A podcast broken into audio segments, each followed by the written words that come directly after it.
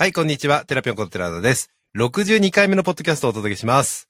えー最近ちょっと頻繁に、えーと、更新ができてる感じなんですけど、まあ、なんかタイミングを見ていろんなことやりたいと思ってたらタイミングがみんな合うみたいな、よくわかんない感じなんですが、今日もゲスト来てもらってます。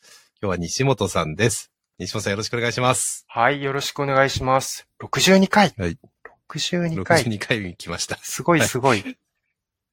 最近ちょっと頻繁にやれてるので、回数がちょっと増えてるんですけど、去年がほとんどできなくて、去年うんうん10回に、10回ぐらいだったのかな、うん、うん。年に、月に1回できなかったんですけど、最近ちょっと毎週のようにやれたりするんで、はい。えっ、と、そうですね、録音の方法が変わったり、えっ、と、いろいろちょっとやり方変えたらちょっとやりやすくなったのもあって、確かに、えっ、と、頻繁に最近できてます。はいゲス。トがブラウザだけなのは楽ですね。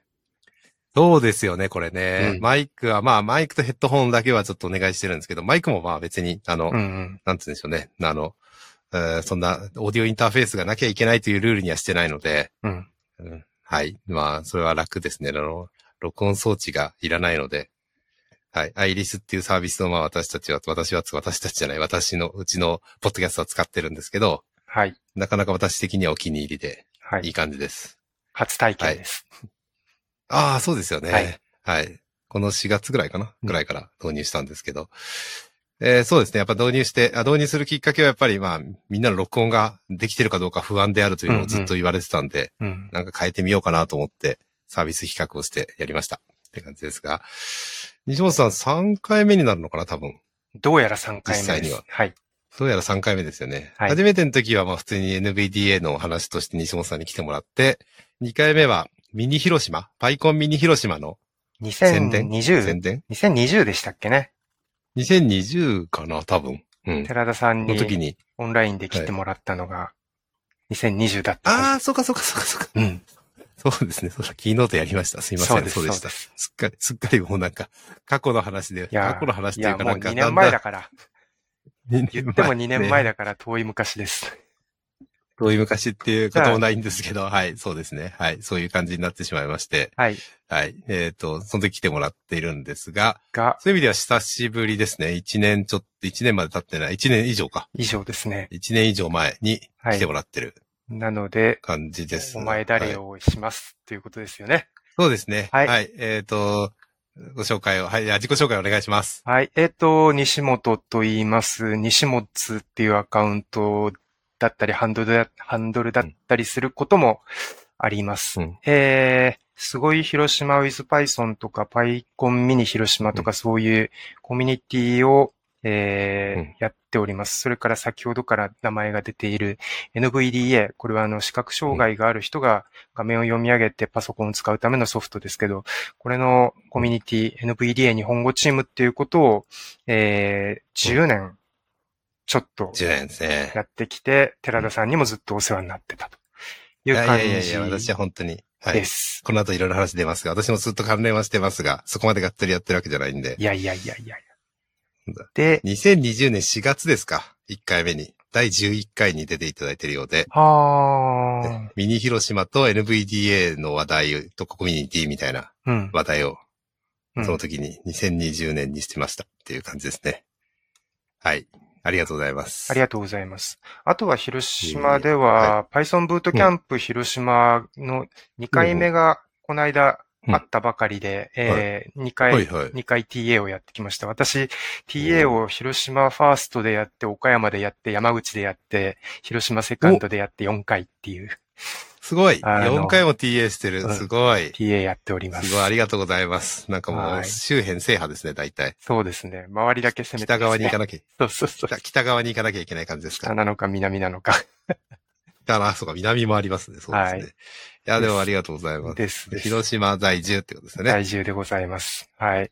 はい。で、あと、あと、広島のコミュニティとしては、えっと、これは、あの、毎年こういう内容をやってるわけではないんですけど、たまたま僕が実行委員長でオープンセミナー広島っていうのを、えー今年、先月ちょうどやったばっかりで、エンジニアのための統計データ分析入門っていうテーマで、うん。あの、一日のセミナーを、久しぶりおにう。ハイブリッドっていうかリアル開催のイベントをやって、まあ、めっちゃ疲れたんですけど、まああの、広島でおなじみの人にいっぱい喋ってもらって、もう YouTube で録画も公開してるっていうような、そういう感じのことをしておりました。時間があれば。広島中心のコミュニティだけど YouTube でも流してる感じですね。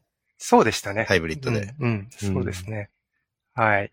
えー、そんなことをしたり、あとは、PC うん PCN っていう、まあ、子供プログラミングクラブみたいなことをやって、えー、いちごジャムベーシックですね。あの、そううんいううんマイコンの、えー、普及、なんか、あの、活動みたいなことをしています。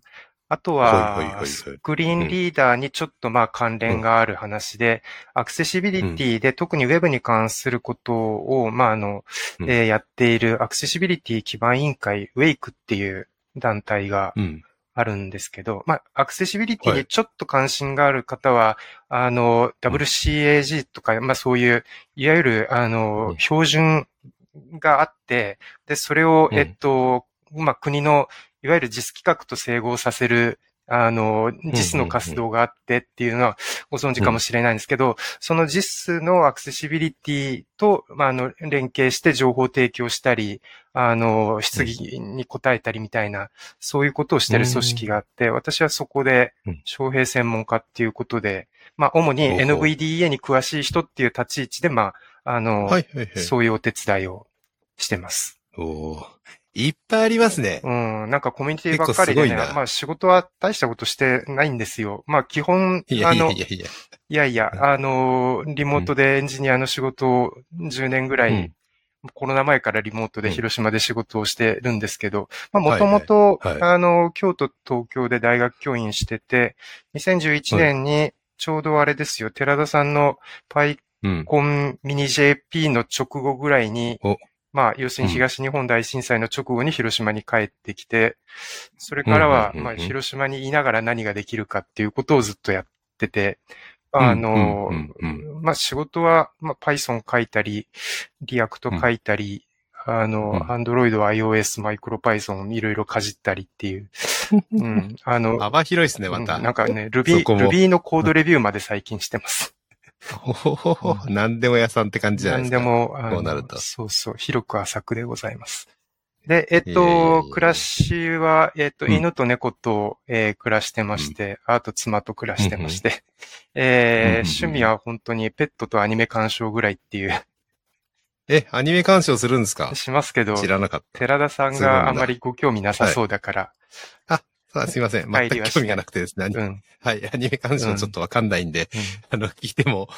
何が好きって言われてもずっと答えられないんで、すいません。あの、そこには、あの、多分そうですね。私が興味がないから知らないんですね。です。あの、私が、いやいや私自身が西本さんがアニメあ興きっとそうアニメに興味があるってことを知らないのはきっ、とそうです。うん。結構長い付き合いなんで、いろいろ、なんか、えーそういう興味があるんだったらびっくりしましたね。ペットの話はたまに聞くので。あの、でもね、は逆に言うと、地方にいて、あの、うんツイッターでみんなの話題についてこうって言ったら、アニメってちょうどいいうん趣味ですだってね、あ、そうなんだそれこそ、ネットフリックスとかアマプラとか見れば、はいね、全国の人に追いつけるわけだから。いや、まあそう、まあそうですね。はい。まあ、まあ追いつかなくてもいいんじゃないですかっていうのは、東京中心にいる人か。です。それは。はい、はいそうか。はい、でえーペッ失礼しました。人に関しては、あの、しばらくドッグトレーナーに来てもらって、犬のしつけの勉強をしてて、あの、たまに、はい。あの、人に紹介するネタとして、犬が吠えた回数をちょっとしたセンサーのデバイスでずっと記録し続けてるっていうのを2年ぐらいずっとやってうんうんうんて、まあ、それを見ながら、は今、うちのワンちゃんのコンディションこんな感じみたいなことをいろいろ考察するってへいう、ーみたいな、みたいなことが、はい。はい、あの、趣味のような、あの、うん。研究のような感じです。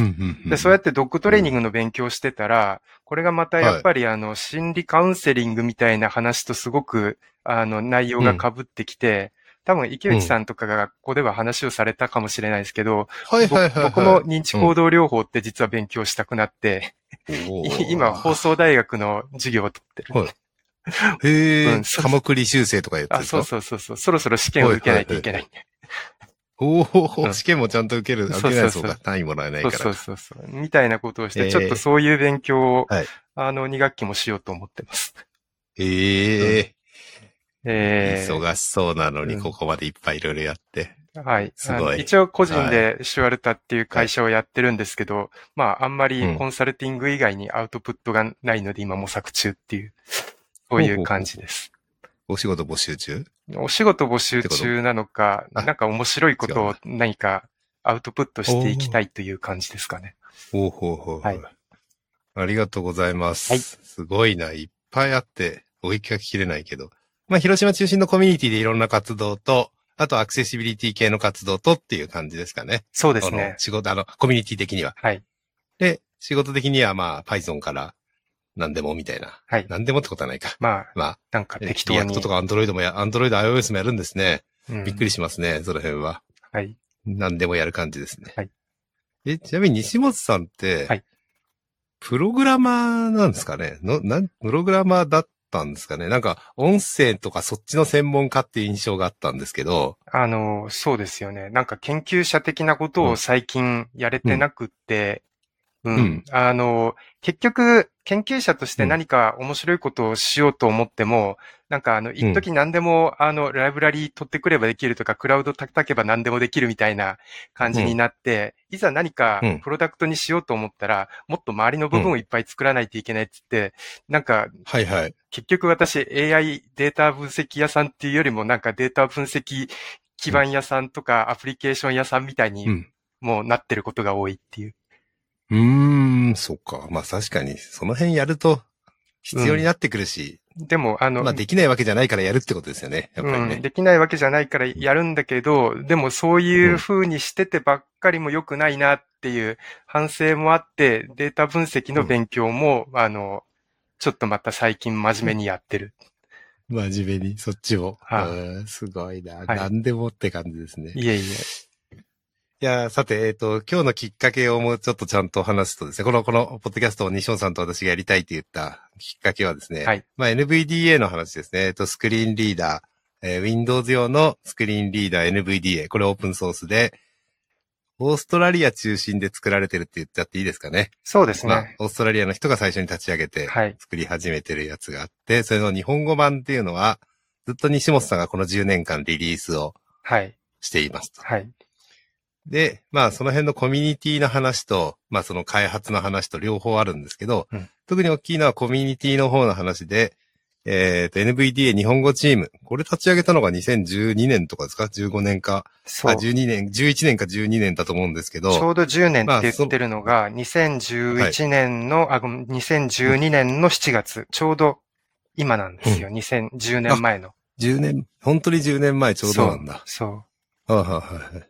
で、その時に、まあ立ち上げた、にえー NVDA 日本語チームという、まあコミュニティですかね。ですね。で、えっと、情報、そのユーザーの情報、ユーザー間の情報共有したり、うんまあ、リリースもそこで今やってるっていう形だと思うんですけど、うん。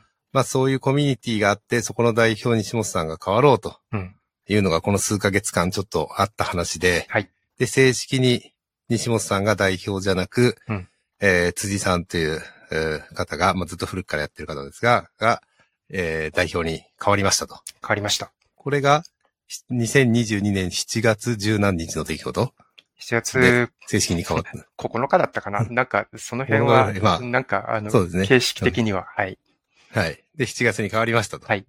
で、まあ、西本さん自身も一回その、理事は今でもやってるんです。役員っていうんですか？ね理事役員かな。まあ、はい。役員かな、はい役員はやってるんですけど、はい。その役員も一応3ヶ月の任期付き、通常2年の任期付きでやってたところを、うん。3ヶ月で一応引き継いで、えー役員から退こうという大きな決断を、まあ私も含めて、そうそうして。はい。まあ私はそこの役員をずっと減らしていただいてるんですけれども、はい。えっ、と、まあそういう大きなあ出来事がなんかねあ、る、あったので、まさ、まさまあか、ね、寺田さんより先に僕が抜けちゃうとか信じられないよね。はい信じられないですね。どうしてそんなことになっそれはね、ま、そん、どうしてそんなことになったのって私も思ってますよ。うーん。はい。まあ私もね、もう最近はほとんど活動もできてなかったから、いつか抜ける感じかなと思ってて、はい。まあ西本さんが、まあ言ってくれた方がやりやすいかなとかいろんな思いもあり、はいずっと残ってたんですけど、はい。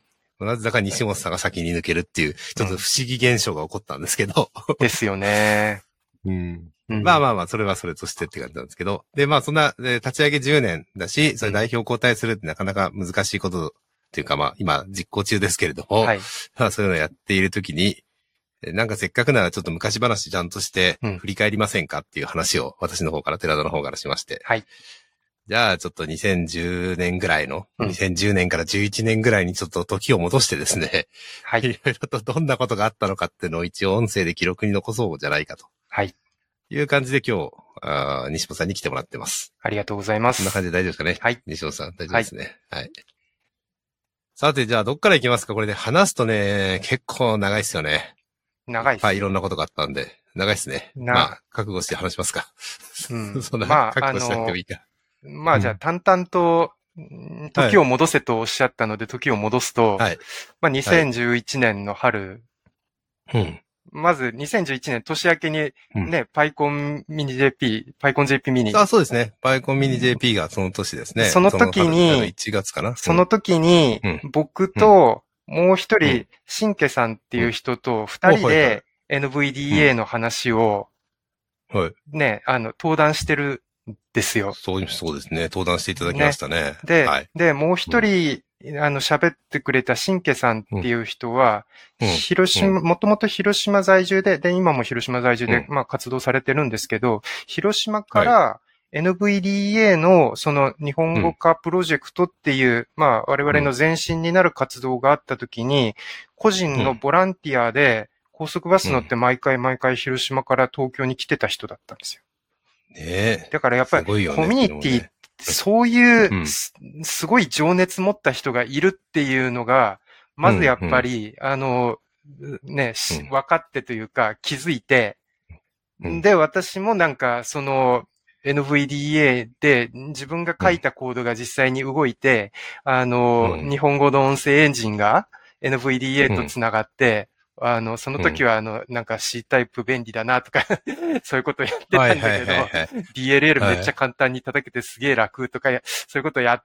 やり、やりしめて、それが楽しかった時に、で、そういうことを、まあ、やっぱりね、あの、期待してくれてる人がいるし、なんか応援してくれてる人が、あの、ね、一一生懸命活動してる人がいらっしゃるっていうこともやっぱりうん。頭の片隅にありつつ、東日本大震災が起きて、で、あの、で、大学を辞めて、なんか東京で仕事をしようとは思ってたんだけど、まあ、はいあの、なんか NVDA 真面目にやろうとすると多分儲からん話だし、うん一旦実家に帰ろうみたいな感じで広島に帰って。すごいね。うん。そこの決断もすごいと思うけど。うんまあでも、ね、あの時振り返るといろんなことありましたし、東京大変でしたからね。そ本当に。うん。う。はい。うんで、一方、で、一方でその大変だったっていう話の中には、うん。あの、アクセシビリティで困ってた人もやっぱりすごく可視化された。ほうほう。あの、はいはいはいはい。つまり、あの、スクリーンリーダーで読めないうん、情報が読めないために、うん。ライフラインの情報が手に入らないとか、うん。あの、ね、えっと、避難先でパソコンがないとか、パソコンが借りれてもスクリーンリーダーがないとか、うんやっぱりいろいろな困り方をされてた人っていうのがすごい、うん。もう膨大にね、あの、広いうん。うん。範囲で明るみに出て、なんかスクリーンリーダーで救える命があるんじゃないみたいなことをやっぱり思ってしまった。かっこいい。うん。かっこいい。まあ、かっこいい言い方をすれば。う。ん、うん、うん、うん。なので、うん、なので、まあ、それなりにやりがいのある仕事で、なんか、あうん。の、応援してくれたり、賛同してくれたりしてくれる人もいて、何か次につながる活動なのかなと思う一方で、その前にうん。僕ずっと大学の研究者としてそういう情報、あの、バリアフリー支援技術の分野に関わってきて、で、まあ、あの、パ Python のコードも一応かけて、でうん、あの、やっぱり、あの、うん、やれる人僕しかいないな、みたいな。うん、うん、うん。うんうん確かにね。うんあの当時関わってて本格的にそのうん。開発がっつりできる人西本さんしかいませんでしたしね。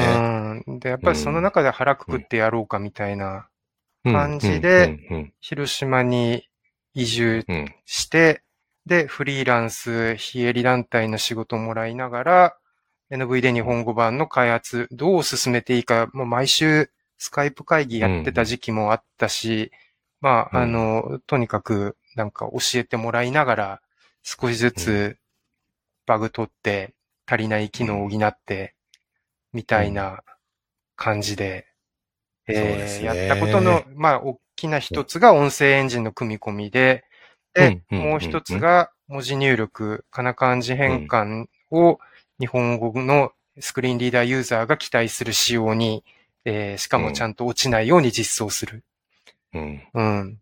これは、あの、すごく。この二つが、あうんれですよね。その、えーグローバルで使えている人たち、その NVDA インストールすれば、本家版って私たち言ってますけど、あの、はい。えっ、と、オーストラリアを中心に開発しているオープンソース版が元で無料で公開されてて、はい。それを日本の、日本語環境でうん使うと、うん。音が出ない。まあ、まず音が出ないっていうのと、まあ、まあ、一つは、はい。うん。で、もう一つは入力問題、かな漢字変換問題。はい。この大きな二つがあはい。まあ、それにいろいろ着手していった時期っていうことですかね。ですです。はい。はいいやー、音声エンジンの方はそんなに私もそんなによく知らないというか、いつの間にか J トークがあったなって思っちゃってるぐらいの人なので、うんまあえーまあ、でも、あのゼロから作ったわけではなくて、元にあるオープンソースのプロジェクトも、私が大学にいた頃に、あの、大学、複数のチーム、大学のチームで、うん。あの、音声関係のオープンソース整備しましょうみたいなプロジェクトで、うんあの、私のよく、うんあの、存じている人たちによって開発されたものなので、まあ、割と、あの、いじりやすかったっていう、うんはい。そういうことですね。そうなんだ。うん。ね、そんなんで、まあ、で、立ち上げて、チーム作りましょうっていうことで、えー日本語チームが、まだできてないですね、この辺はね。うんまだできてないんですよ。うんあのね、だから2011年は本当に黙々とそうやって、ばあの、うん。何かを追加したり、何かあの、うん一生懸命デバッガーで、あの、なんでこれ落ちるんだっつって追っかけたりとか、そういうことを黙々としてた頃で、あの、やっぱりかな漢字変換とかめっちゃ低レベルの Windows API 叩くね、すぐ落ちる、うん。何がどうなってんだかわからないみたいな、ひたすらなんかデバッグ環境を整備して、うん 丁寧に潰すみたいな。うん。そう、そこの地道な作業になるんですね。そうそう。あとは、使用書読んでもよくわからんものを手探りで実際にはこう動いとるみたいなことを試行錯誤で探り当てるみたいな。うん、うん。そんなことをいろいろやって、やって、あ、うん。これ大大変だよなと思ってて、多分私がそれをやっても最後までものにならなかったんですよ。その作業は。かな漢字変換は。なんだけどん、2012年になって、ちょっとした、あの、事件が起きたんですね。何かっていうと、あの、香港と台湾の NVDA ユーザーが、NV アクセス、うん。えっと、まあ、NVDA の開発の拠点である NPO に、うん。えー寄付をして、NVDA の中国語対応を行うっていう発表がうん。あったんですよ。うん。うん。で、5その中国語対応、そう。で、その中国語対応って言ってる話の中に、中国語のかん、うん。あの、まあ、かな漢字変換じゃないけど、いわゆる IME 対応、インプットメソッド対応っていう話が含まれていて、おおこれは偉いことになるなと思ったわけですよ。うん。ねえ。そうでしたね。びっそれがどうくりしましたよね。そう。おどう、うんどう、いや、最初なんかのんきに、え、なんかお金もらって、かな漢字変換対応できるって、それ、誰か日本からエンジニアが手挙げて私がやりますって言えばいいんじゃないのとか、全然勘違いしてたんだけど、そうじゃなくって、はいあのはい、マイケル・カラン、ジェームス・テイってあの、NVDA の中核人物の二人に、ちゃんとお金を払ってこの仕事をや、やり遂げてもらおうっていう、そういうプロジェクトだったんです、それはね。うんうんでうんうんででしたね。これ、うんこれが、で、これが、あの、うまくいくと、日本のかな漢字変換と同じ部分が、すごいありがたい方向に改善されるし、うまくいかないと、え、こんな風にやられちゃったのに、お俺たちがやりたいことと全然違うっていうことが起きる。うん。うん。これはちゃんと話さんとダメだなと。うん。うん。うん。いうことで、NVDA の中国語対応をやっている台湾の人たちに会いに行きたいと言って、うん寺田さんに相談したら、パイコンうん。台湾あるよって言われたね。うん。そうそうそうそう。そう、なんで、うん、そうそうだ、そうだ。うんそうだ。タイミング的にはそうか。で、パイコン台湾あるから行かないって誘ったのかな？なんかそうそう前後そうそう。関係私も思い出せないけど。台湾行って、うん、うん。うん。うん。パイコン台湾行って、で、ついでうにん NVDA の台湾チームと会ってきたらうん。っていう話になって、それでうん。僕、ね、あの時にうん、ね、あの、パイコンの皆さんと一緒に台湾行ったわけですよ。そうですね。なん、それ、なんでそんな、それ10年前。そんなうまく流れたんだそれなんでそんなうまく、うまいことそれで人に両方に会えたんだろうって、ちょっといまいち思い出せないところもあるんですけど。うーん。うん、まあ、まあ、まあ、でも、のあの、うん。うん。うんでもでも、まあ、あの、この人に連絡を取ればいいがある程度分かってて、まあこっちも取って、で、それがちょうどやっぱりいいタイミングで、なんか一人で台湾行くの億劫だけど、まあみんなと一緒だし、俺もなんかあんまり、あの、うんうんありがたいやみたいな感じで、うんそうそう。それでみんなで台湾、うん台北できましたね。で、でしょ？いや、その時にもうすでに PyConJP で、うん。ジョイントイベントって進んでたのかなってのがちょっとね、全然記憶にないんですよね、どっちかね。うんうんうんうん。まあ、この、なこの年に、9月、8月 ?9 違う月違 ?9 う。月かな？あ、それは、それはね、それはね、うん行って、僕が話を聞いて、で、うんあの、台、台、台湾の人を、うんうんあの、この人とこの人がやってるっていう人とうんセッティングしてもらって会って、うん実際にはこんな風にやってるんだと。で、こんなことをやらないといけないんだと。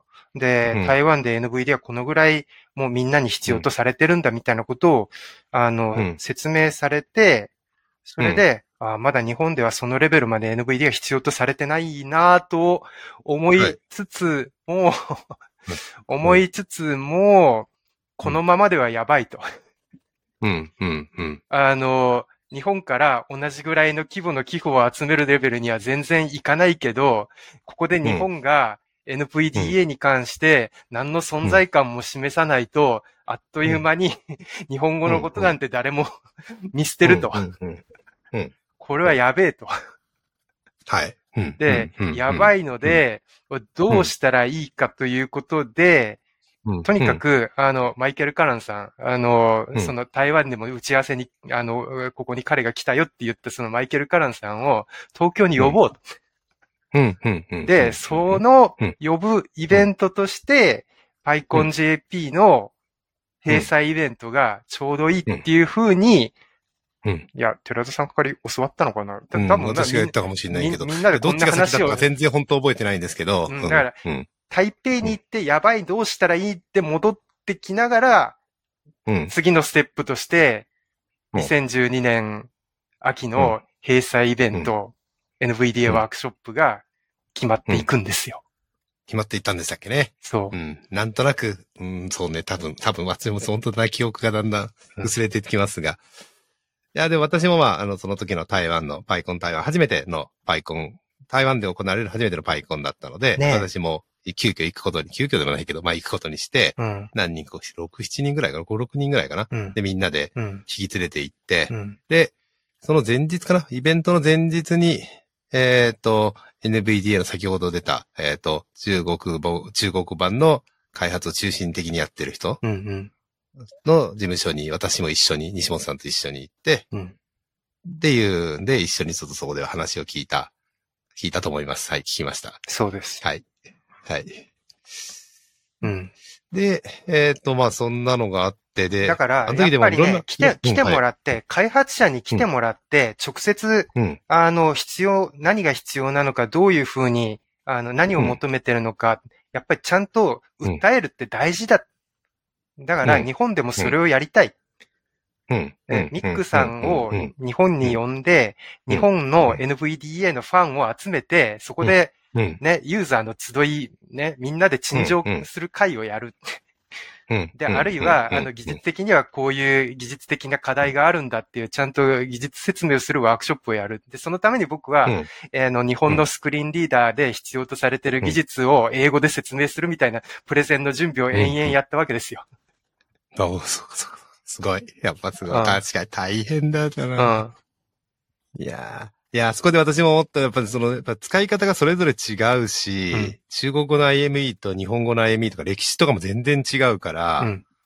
めっちゃ違うんですよね。めっちゃ違うし、さらに中国語の中にいろんな入力システム、いろんな文字コードシステム、ね、いろんなコード体系があってね、キーボードすら多分複数あったはずですね。うん配列がうんそう言ってましたよねう。ん。私もびっくりしましたけどね。そう。そうか。まあその頃、まあちょうどそれで日本語チーム立ち上げて、そう。だから、ていうことですね。その、うん。やっぱり、ミックさんを日本に呼ぶためのお金集めたり動かしたりみたいなことがうん、やっぱりきっかけなんですよ。日本語チーム立ち上げた。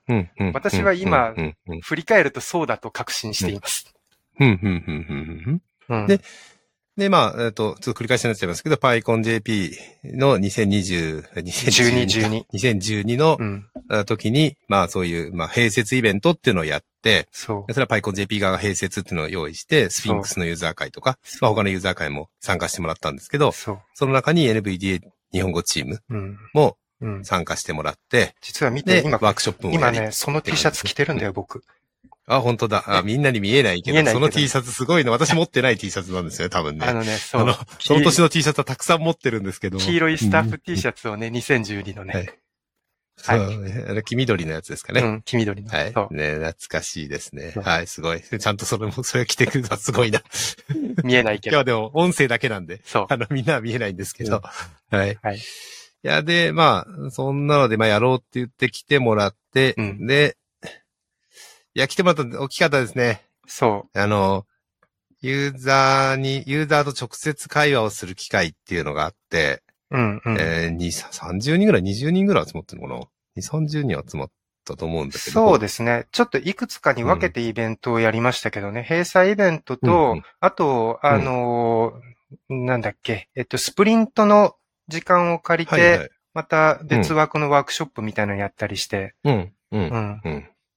それもでも、やっぱりそういういくつかの対話を重ねることによって、逆に日本のユーザーの人に NVDA はこういうものだから、あの、なんだろう、えっと、こう改、あの、改変して使い勝手を変えていくよりも、あの、うん。なんだろう、本来の、あの、設計、本来の使われ方をうまく理解してうまく受け入れていく方がいいんじゃないかうん。みたいな、そういう、あの、んなんだろう、あの、説明の、あの、うん機会でもあったんですよね。うん、そうですね。ううんん。確かにね。どっちも大事だった。えー、ライティングトークもしてもらったし、彼には。そうです、はいそうです。うんね録みんなね、ちょっとね、驚いてる人もいましたけど。うん。えーです。いや、いい機会だった。いい機会でいいチャンス、いい、タイミング的に良かったんですね。そうですね。でねそう、うんそれでまあ、やっぱり人間関係もそこでやっぱり作れたし、うん。あの、そこで中国語の、その、IME 対応の話し合いにもまあ加われるようになったので、あの、はい。ああしてくれ、こうしてくれはまあ、あの、できることできないことあったけど、うん。でもまあ、どうしてるかは分かって、あ、なるほど、うん。これはかなりの部分、日本語 IME の対応に、あの、使い回せる実装だということが僕も分かったので、あの、うん。それをまあ、多少手を入れて、えー本当に安定して動く日本語うん IME 対応という形にしたのが、2013年の前半ぐらいに出たリリース。うんうんうんうんうんうん。さっき思い出すと、うんその、PyConJP にもそのさっきの最初に出た台湾の方々も何人か来られてたような気があそうですよ、そうですよ。うん。あるんで、すよね。そう。来てもらって今も時々メーリングリスト。トで名前見る見る人たちですよ。あうん。そうなんだ。ジェリーワンさんとか。うんうん懐かしい話ですね。そうです、そうです。はい。うんそうですね。えっ、と、ミックさんうんを呼ぶのに、えっ、と、どういうふうに、えっ、と、サポートお金をどういうふうにしようかとか、結構いろんな悩みがありつつ、はい。PyConJP からも少しはお出してきたかなっていう感じはしますけどそうで、す、そうです。記憶してますが、ははいい。まあ、支援そんなのでやりながらコミュニティを立ち上げていって、リリースもしていくという時期ですね。です。ね。うん。2013年のそのリリース、まうんあそこからだんだん、まあ NVDA 使えるよみたいな感じが増えてきたっていう印象で大丈夫ですかね？日本語版が。日えーっ本語でも。と、まあ、私はそう考えていて、多分世の中もそう受け入れてくれるようになって、こっからは、あの、逆にうん今まで、あの、んバギーな NVDA 日本語版を提供してましたけど、今は違いますよという啓蒙、うん。あの、うん普及活動に力を入れる。で。で、えっと、その上で、あの、バグル情報を丁寧に吸い上げて潰していくっていう、うん、ううんん。そのためのコミュニティ活動に多分力をやっぱり軸足を移してったタイミうングん。です。すごい。えー、懐かしいけど。えー、そう、なんか、ここには展示ディスプレイの話も書いてありますけど、うんどういう、展示ディスプレイも違うんですね。展示、そもそも展示という仕組みが、あの、一般的にはアルファベット1文字1文字に、まあ、そもそも展示って、あの、6個のドットで文字を表示、はい。表現するので、まあ、いわゆる、はい。あの、6ビット、63文字プラススペースなわけですけど、まあ、いくつか特殊文字があって、あの、うん。その、この特殊文字の後ろは、こういう意味みたいに、まあ、モード、シフトみたいなことをするわけですよね。うん。で、うんそれにしたって、基本的には50文字、60文字ぐらいで、あの、表現をしないといけないから、アルファベッうん。トは割と1対1に文字が対応してるけど、日本語は、あの、漢字かな変換をするわけですよ。はいはいはい。そうですね。漢字かな変換をして、うんその全部、ひらがなかカタカナかの、うん。あの、文字として、あの、欧米とは違う体系の展示を、あのう、ん。使うんですけど、その、ほぼ、音声合成で、かな、漢字かな混じり文を読みに変換するのと、同じようなことをしつつ、その、意味の違いが、あの、ちゃんと、あの、わ、マス分けというか、空白の区切り方の違いとして表現できるような、日本の展示文化、日本の展示のルールに合わせた何かに変換しないといけない。うーん。これが日本。語、あの、転訳エンジンでやらないといけない仕事。そっか。また一つ増えましたね。音声 IME 展示っていう。そそうなんだ。う。で、まあ、これは今はもうすでに一応、ある一定の解決はしてるってことですよね？えーそうですね。一定の解決をして、それはだから、私が音声エンジンを一通り、あのテキスト解析から音声生成まで一通り、うん。Python でラップしたものを作っているので、そこのうん前半の部分だけ借りてきて、うんで、うんあの、一生懸命、まあ、あの、今となってはもうちょっとスマートにやれそうですけど、愚直ね、うんあの、ルールで作り込みをして、あの、うんほぼでも Python でロジック書いてんですよ、その、転ほうほうほうほう転訳エンジン、未だに。はいはい。うん。はいはい。という、あの転訳エンジンが NVIDIA 日本語版で動いてます。おー。うそうか、懐かしいな、でも。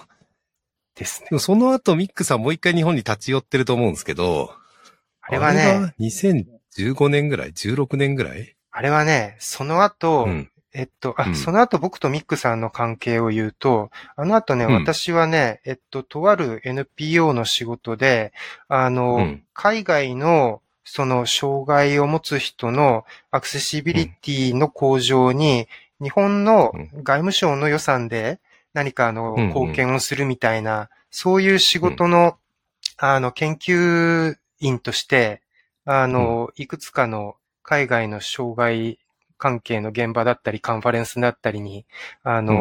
派遣されることがあって、そこで、うんうん。あの、世界盲人連合の大会で、あの、お会いしたりとか、あの、何回か、あの、うん。彼らとは、あの、うん。お会いすることがあって、で、そのうん。時に、いや、その前にかな。あの、あ、ごめんなさい。えっとね、話をちょっと戻すと、2012年の9月に、うんえっと、閉鎖イベントをやった時に、僕、ミックさんのほぼアテンドをしてたんだけど、彼が、はいあの、面会してた人が、あの、日本財団の担当の人だった。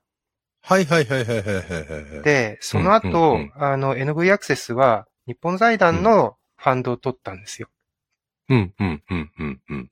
で、何年まで続いたのか正確には把握してないけど、日本財団のそのファンドの関係の報告会で日本に来るっていうことが一回あって、おー、そうですね、はい。そのタイミングで、あの、我々があったんじゃないかな。かな？うん。まあ、それもあるか。それと、あの、C さんに行くときじゃない？なんか、渡ってった気がするけど、向こうに。要は、あの、アメリカに。日本、成田に来て、そっからアメリカに翌日渡ってって、翌々日かなんかに渡ってった気がしますけどね。なんか忘れ物しちゃって大、忘れ物って変なもの荷物を持ってきちゃって大変だった事件があったとか気がするんで。それその時じゃなかったっけ？それその時じゃない？だその時でしょ？その時だからアメリカに行ったんじゃない？彼、そのまま。日本に来て。それ、日本財団の報告会の後に C さんに行くっていうスケジュールだったやつじゃない、あ、それそれそれそれそれ。えその時じゃなくて。あだからそれです、うんそれです、うん同じですよね。同じことを言ってます。お同じ時ですよね、多分ね。同じ時言ってます。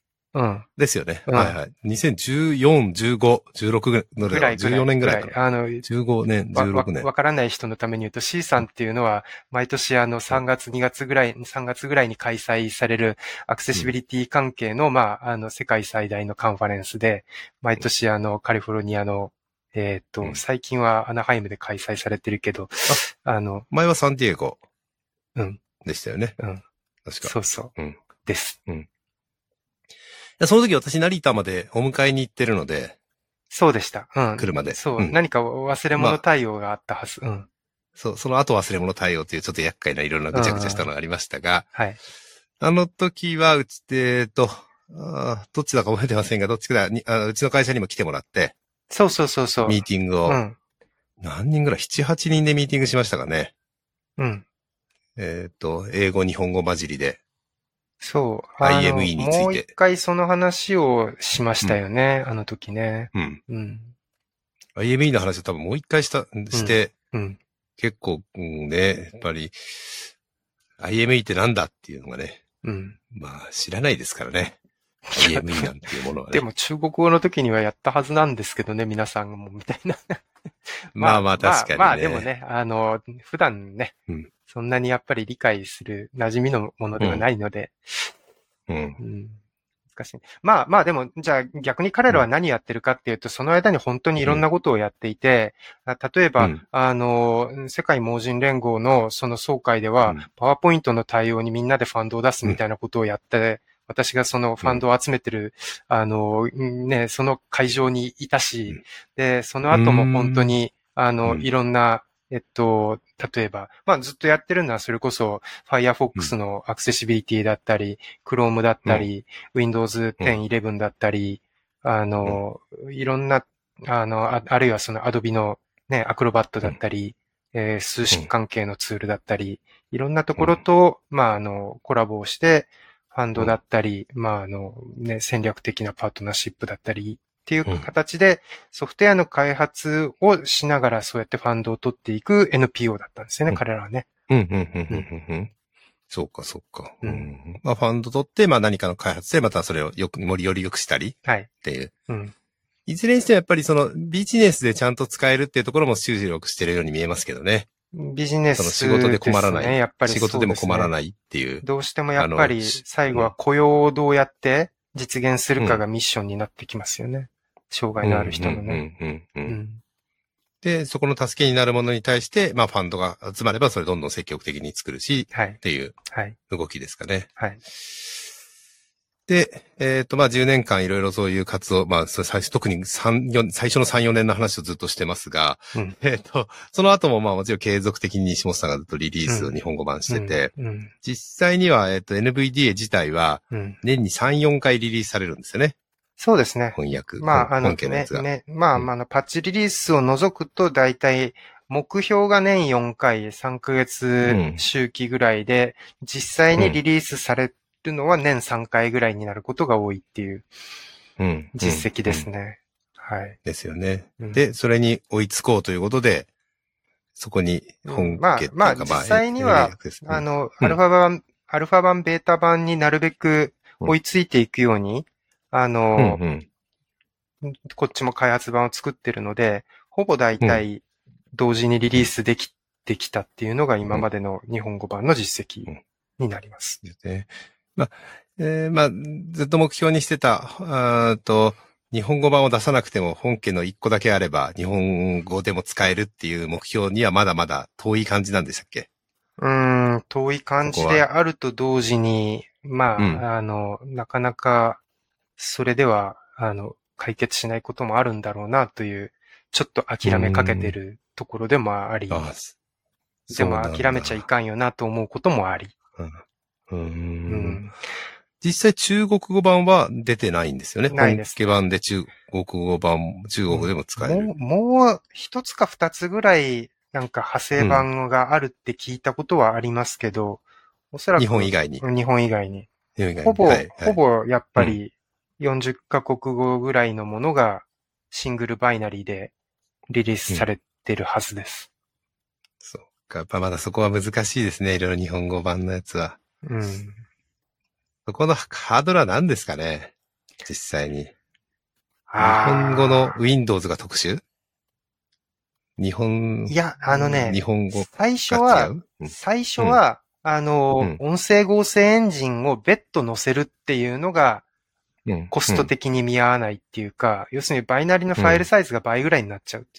本家版20メガバイトぐらいで済んでるのに、日本語の音声エンジン積むと40メガバイトぐらいになると、まあテキスト解析の辞書やら何やら、どうしてもやっぱりそうなるので、ああのー、そう。うん。で、ちょっとバイナリ倍にするっていうのは、どうよって言われて、うん。うんまあ、ごもっともですねって感じだったんですけど、あの、うん音声エンジンがないと日本語で読めもしないって最初、寺田さんおっしゃったけど、実は、うん。今や NVDA はだんだんそうではなくなってきてというよりも、Windows がそうではなくなってきて、Windows 自身にちゃんとスクリーンリーダーで使える日本語の音声エンジンっていうのが、Windows うん。8ぐらいから乗り始めて、10うん。うん。10ぐらいで安定して、みんなが使うようになり始めて、もうあの今、NVDA 日本語版も最初にあの選ばれるデフォルト音声は Windows 10の、いやあるいは11の標準音声なんですよね。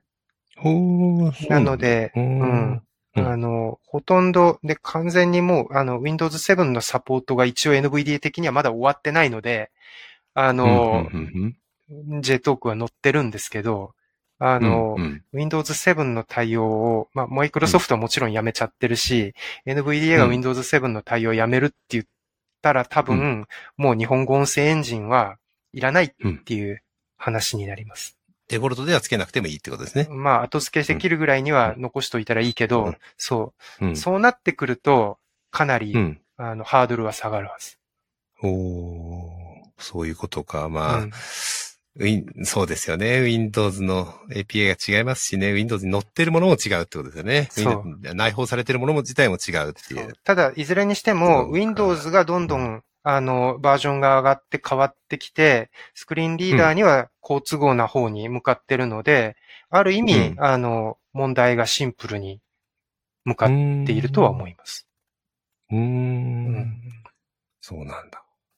えーまあまあまあ。でもまだ、まだやらなきゃいけないことはたくさんある感じですね。それでもね。なりますね。で、逆に、かな漢字変換なんかは、あの、さっき、あの、中国語と衝突したら偉いことになるけど、なんとか回避したって言ったけど、実は同じような問題がまた Windows 10、11のかな漢字変換では起き始めてて、あの、今度は、えっと、ね、あたら、Windows 11、Windows 10に、うんあの、かな漢字変換を新しい UI で使うモードっていうのがあって、あの、実は、あの、他の言語のかな漢字変換のサポートとコードがバッティングしてて、あの、ちょっといい感じに、あの、改善しないといけない課題が、すでにもう、うんあの、1年2年越しの課題になってます。へえ。うん今のところ日本のユーザーには、あの、旧バージョンの IME を使うに切り替えてくださいとお願いしてますけど。ははははははははううんだからね、かあの、結局スクリーンリーダーっていうよりも、うん。その、あんなんですか、Windows とか、その、対応したいアプリケーションが、モダナイズして中身が入れ替わるたんびに、あの、うんそこを追っかけるっていう仕事は延々続いていく。うんそうか。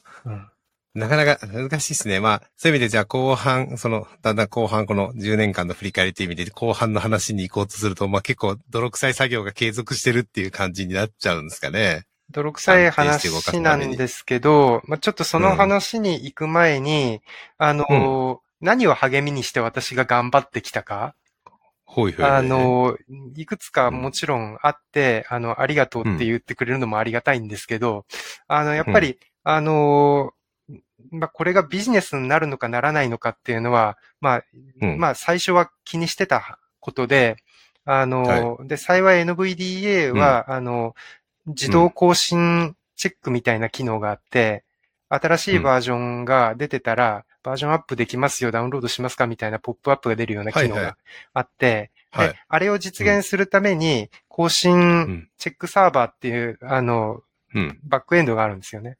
で、うん本家版は本家版の、あの、サーバーがあって、本家版のうん次のバージョンを通知するんだけど、あの、同じものを日本語版で使っちゃうと、日本語版使ってる人が本家版に入れ替わっちゃうから、日本語版は日本語版で独自に更新サーバー立てないといけなくなったわけですよ。うん。でも逆に言うと、私たちが日本語版のログを取れるチャンスだったので、あの、ずっとそのログを2014年ぐらいから取ってるんですね。はいはいはい。で、うんそうすると何がわかるかっていうと、あのーうん手動でチェックするか自動でチェックするかっていうフラグがあって、あのー自動でチェックしたものだけを数えると、えっと、うん1日に1回だけ、あの、サーバーにアクセスしに行くっていう、えっと、うんうんユーザー数のカウントができる。はいはいはいはい。パソコン数のカウントになるんですかね。そうですね。まあ立ち上がってるパソコンの数そうそうそうですね。うん立ち上がっうん。で使われているかん、うん。あの、ユーザーの、あの、パソコン数ですね。で、それを、まあ、あの、すごいざっくりではあるんですけど、1週間集計して7で割って、ずっとグラフを取ってるっていうのが、最初僕うん。エクセルで書いたけど、あの、今はパンダスとマットプロットリブで書いてるけど、そうなんだ。うん。それをずーっと何年うん。うん。もグラフをうん。見続けて、うん。あの、どうグロースしてるのかしないのかっていうのを見続けて、うん。うん。うん。NVDA のユーザーが。実際問題、私もまあそのイベントとかでよく見させてもらいますけど、うん。どうですかね？増えてはいない感でじ今は。だから、これがう、ん。一時すごく増えたのは、Windows が Windows 10になる。おう。で、Windows 10が、あの、どんどん増えていくときに、うん NVDA のユーザー数が、やっぱり Windows 10の普及に押されて増えていくっていうのが2017年頃から2020年頃までわーっとあって、うん。で、2020年ぐらいからはもう割と横ばい。うん。2020年にちょっとピークが一時あってまた落ち込んでみたいな。まあそういうグラフを僕はずっと見ながら。ううんん。あで、あのーものすごく雑に言うと、あのーうん2014年、15年には200とか300とか400とかいう数字で、それが今、うん、700とか750ぐらいになってるんだけど、800超えることはまあないまま、もしかしたらこれはそろそろ減少に向かうのかみたいな。うーん。うんで、この状況で NVDA ユーザーが増えたら立ち上げられるビジネスがあるかっていうと多分ないだろうなっていう。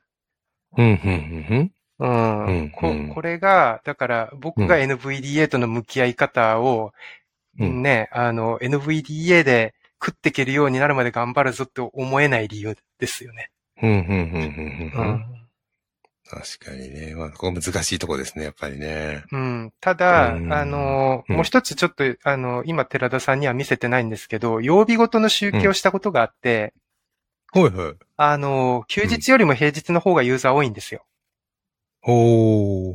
で、ほうほう。まあ理由はいろいろ考えられるんですけど、あの、うん僕が、あの、声をかけてもらう、なんか、うん。あの、話と状況とうん照らし合わせると、おそらく、この数の中に、あの、うん。ウェブ屋さんがいらっしゃると。ほー。ウェブ開発者さん、ウェブ制作者さんがはいはいはい。いらっしゃると。うんなので、あの、仕事をする日の方が、うん。ユーザーが多い。ほー。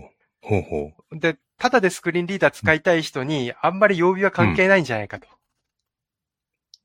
うん。普通に考えるとね。うん。うんうん今日は日曜だからパソコン使わないっていう人が、まあ、まあ、もしかしたらいらっしゃるかもしれないけど、うん。とね、視覚障害の方だけを考えていたら、曜日の偏りってそんなにないような気がしたので、うん。うん。うん。た、多分やっぱり、あの、そういう、アクセシビリティ業界の人とはもっとちゃんとうん、つながった方がいいな、ということで、あの、うん私は NV で日本語チームの、なんだろう、うん活動というか、あの、プレゼンテーションの場所を、そういうアクセシビリティ関係のイベントに、だんだうんうんうんう、んんあの、広げてったっていうのが、2016年、7年うん。うん。うん。うん。ここ5年ぐらいなんですよね。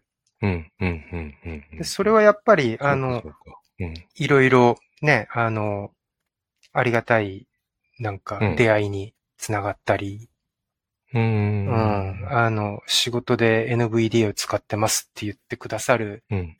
ね、あの、宣言をしてくださる、あの、事業会社さん、ウェブうん制作関係者さん、うアクセシビリティの専門家さんが、ね、うん続々と、ね、いらっしゃるし、あの、ね、そういう方々がアクセシビリティこうやっていきましょうっていうプレゼンをされるときに、おのずと、あの、まずは NVD でチェックしましょうみたいなうん、うん。ねうん。話をしてくれたり、確かに。NVD だと、あの、動くことを確認できます、できてますと言ってユーザーにコミュニケーションしてくださったり、うん、うん、うん、うん。うん。うん。だんだんこうなってくるようになって、うんで、一方で、当事者の人にどのぐらい普及してるかっていうのは、はい、はい。あの、これは、えっと、JBI、JBICT っていう日本の当事者の人たちの団体が、今年も調査してましたけど、去年の情報しかまだ公開されてないと思うんですけど、うん日本の視覚障害者が NVD を使う割合が、えー使うことがあるって答えた人が56%で、うん。主に NVD を使うと答えた人が14%。うんうんこれはまあ、うん本当に10年前はね、あのうん、競合のスクリーンリーダーがほぼ100%のシェアだったことを考えると、まうん。あ、かなり世の中を変え、うん。られた確かにね。うん。う。ん、だろうとは思ってますけど、うんこの状況がどう変わるのが幸せなのかは私には正直わからんところがあって、あの、うん。この間も3月に、あの、視覚障害の方の主催のイベントで、辻さんと二人で喋った時に、NVDA 使うとどんないいことがありますかって言われた時に、すいません、皆さんにはあんまりいいことはないかもしれないんですけど、ウェブ制作者で、あの、事業会社の人が、あの、モダンな技術でウェブ開発をするとどうしても NVDA でしかできませんっていうことが起こった時にうん。皆さんがそれを受け入れてもらえるようになりますっていう。うん、まあまあ、難しいね。ちょっとまあ、ネガテ回ィブなりたい感じだよね。ネガティブな言い方をしちゃうんですよね。うん。うん難しい。まあでも無料だってのはあるんですけどね。うん。あのうん、合理的配慮っていうのはそういう話だと僕は思ってます。うん。つまり、無さ料でちょっと、あごめんなさいうんはい、あごめんなさい、どうぞ。無料で使えるスクリーンリーダーなのだから、当事者の求めに応じて、あの、サービスを提供する側が対応する義務があるはずだっていう、そういう話です。うん、うん。うんうん、うん、うん、うん。はい。まあ確かにね。うんその、10になって増えてくるっていうのはなんか理由があるんでしたっけ？さあ、Windows 10になって NVDA が増えてくる理由っていうのは、あのーこの辺何か分析とか予想でもいいんですけど。単純な、まあ、分析だけはないんですけど、まず、うん。あのー従来のスクリーンリーダーっていうのは Windows のバージョンが上がるごとに買い替えるっていう、そういうビジネスモデルはで、はいはいはい。と、Windows をバージョンアップするたんびにスクリーンリーダーを買い替えるっていうことで、Windows といつバージョンアップするかっていうのは、まあその人の都合だったり、ね、いろいろ事情があったと思うんですけど、Windows が、あの、10にのバージョンアップを無償化して、しかも、はい。気づいたらいつの間にかバージョンアップしてましたみたいなキャンペーンはい。なり、あの、施策をしたもんだから、みんなびっくりして、え、スクリーンリーダはいーいきなり動かなくなっちゃった、しょうがない NVDA 使うかみたいなことがあったみたい。ああ、それはあったんだ。そういう事実は。その事実も一つはあったみたいで、で、うんあともう一つは、そうやって Windows がバージョンアップの仕組みを変えたので、Windows 対応の、その、うん。他の、あの、要するに優勝のスクリーンリーダーが、あの、うんビジネスモデルを変えて、サブスクリプションに切り替えるみたいな動きが起きてるんですよ、ね。はいはいはいはい。はい。そのまあね、どのソフトウェアもね、そうなってますからね、うん今ね。うん。そのスクリーンリーダーがサブスク化していくっていうことにちょっと抵抗感、恐怖感があって、NVD に手を出したという方もいらっしゃったみたい。うーん。まあそれはまあ確かにね、ありそうな話ですね。多分ね、2019年後半のね、ユーザー数のちょっとしたピークはそれだったはず。おー、うんそうなんだ。いや、でもこのグラフ見てると面白いですよね。正月にバーンと減るんですよね、これね。あ、そうなんですよ。あとね、変、変な話ね、2021年の秋ぐらいにね、すごい、あの、うんスパイクで下がってんの、これなんでかわかります？えー、多分わかんない。?SSL 2020、問題？あ、そう当たり。当たっちゃった。あ、まあ、関係者だからな、私な。業まあさすがなんかそれ苦労したの知ってるから。さすが業界人。SSL のそう、レッツエンクリプトが突然、あの、Windows でね、証明書が、あの、まっさら状態の人に繋がらなくなって、しゃあねえな、つって私、この時に EC2 からラムダに乗り換えた。で、それもありましたよね。だからそ、うそうそう。えーね、影響受けちゃいますよね、そういうのもね。はい。そんいや、まな、あでも、まあうん、あれはちょっと驚きた、驚いた事件ですけど、まあ。はいまあでも、それだけ更新サーバーがちゃんと動いてるってことですね。更新サーバーにチェックに来てるってことですかそうそうそう。うんはい。そうですか。まあでもまあ、ずっと、あれしてますが、ちょっとじゃあ、近年の話にし近年？最近の話いきますか。行きましょう。なんかもうちょっとあります？大丈夫です。歴史話でもう少し今はいいです。大丈夫ですか？はい。じゃあちょっと、えっ、と、近近年の最近の話にちょっと話を移しますが。はい。えー、どっから行きますかね？ここは。まああのーま辻さんですか？うん。はい。辻さんはどんな人なのかというと、最初は私はだから、私が日本語チームを立ち上げる前に、まあ、辻さんが日本語化プロジェクトの、まあ、中心人物のお一人として、うんあの、頑張ってらっしゃって、もちろん面識もあった。うん。んですけど、まあ、あの、お仕事的に何か関わりが持ちづらくなったタイミングで、あの、うん私がもっとサクサク、なんかガンガンやらなきゃみたいな感じで、うん。まあ、先ほどお話ししたようなミック日本に呼ぶぞプロジェクトみたいなこともあって、うんあの、日本語チームで、に俺が代表みたいな形で、あの、うんまあ、あの、活動、まあ、言ってしまうとちょっと私は奪っちゃったような感じを持ってたとうんうんでうんうんう、んあの、いつかきちんと話をして、なんか、うんうんあの、ね、わだかまりがないようにしたいなと思って、いや、本当にあの、すごい最初は嫌われてんじゃないかという不安すらあったああ。ので、うんうんうんうんあの、2019年にちょうど、えっと、ん11月に、えっと、錦糸町でサイトワールドっていう視覚障害者のイベントがあって、私たちもうんうん。確か何かイベントをやったはずなんだけど、そのあたりで辻さんと久しぶりにお話をして、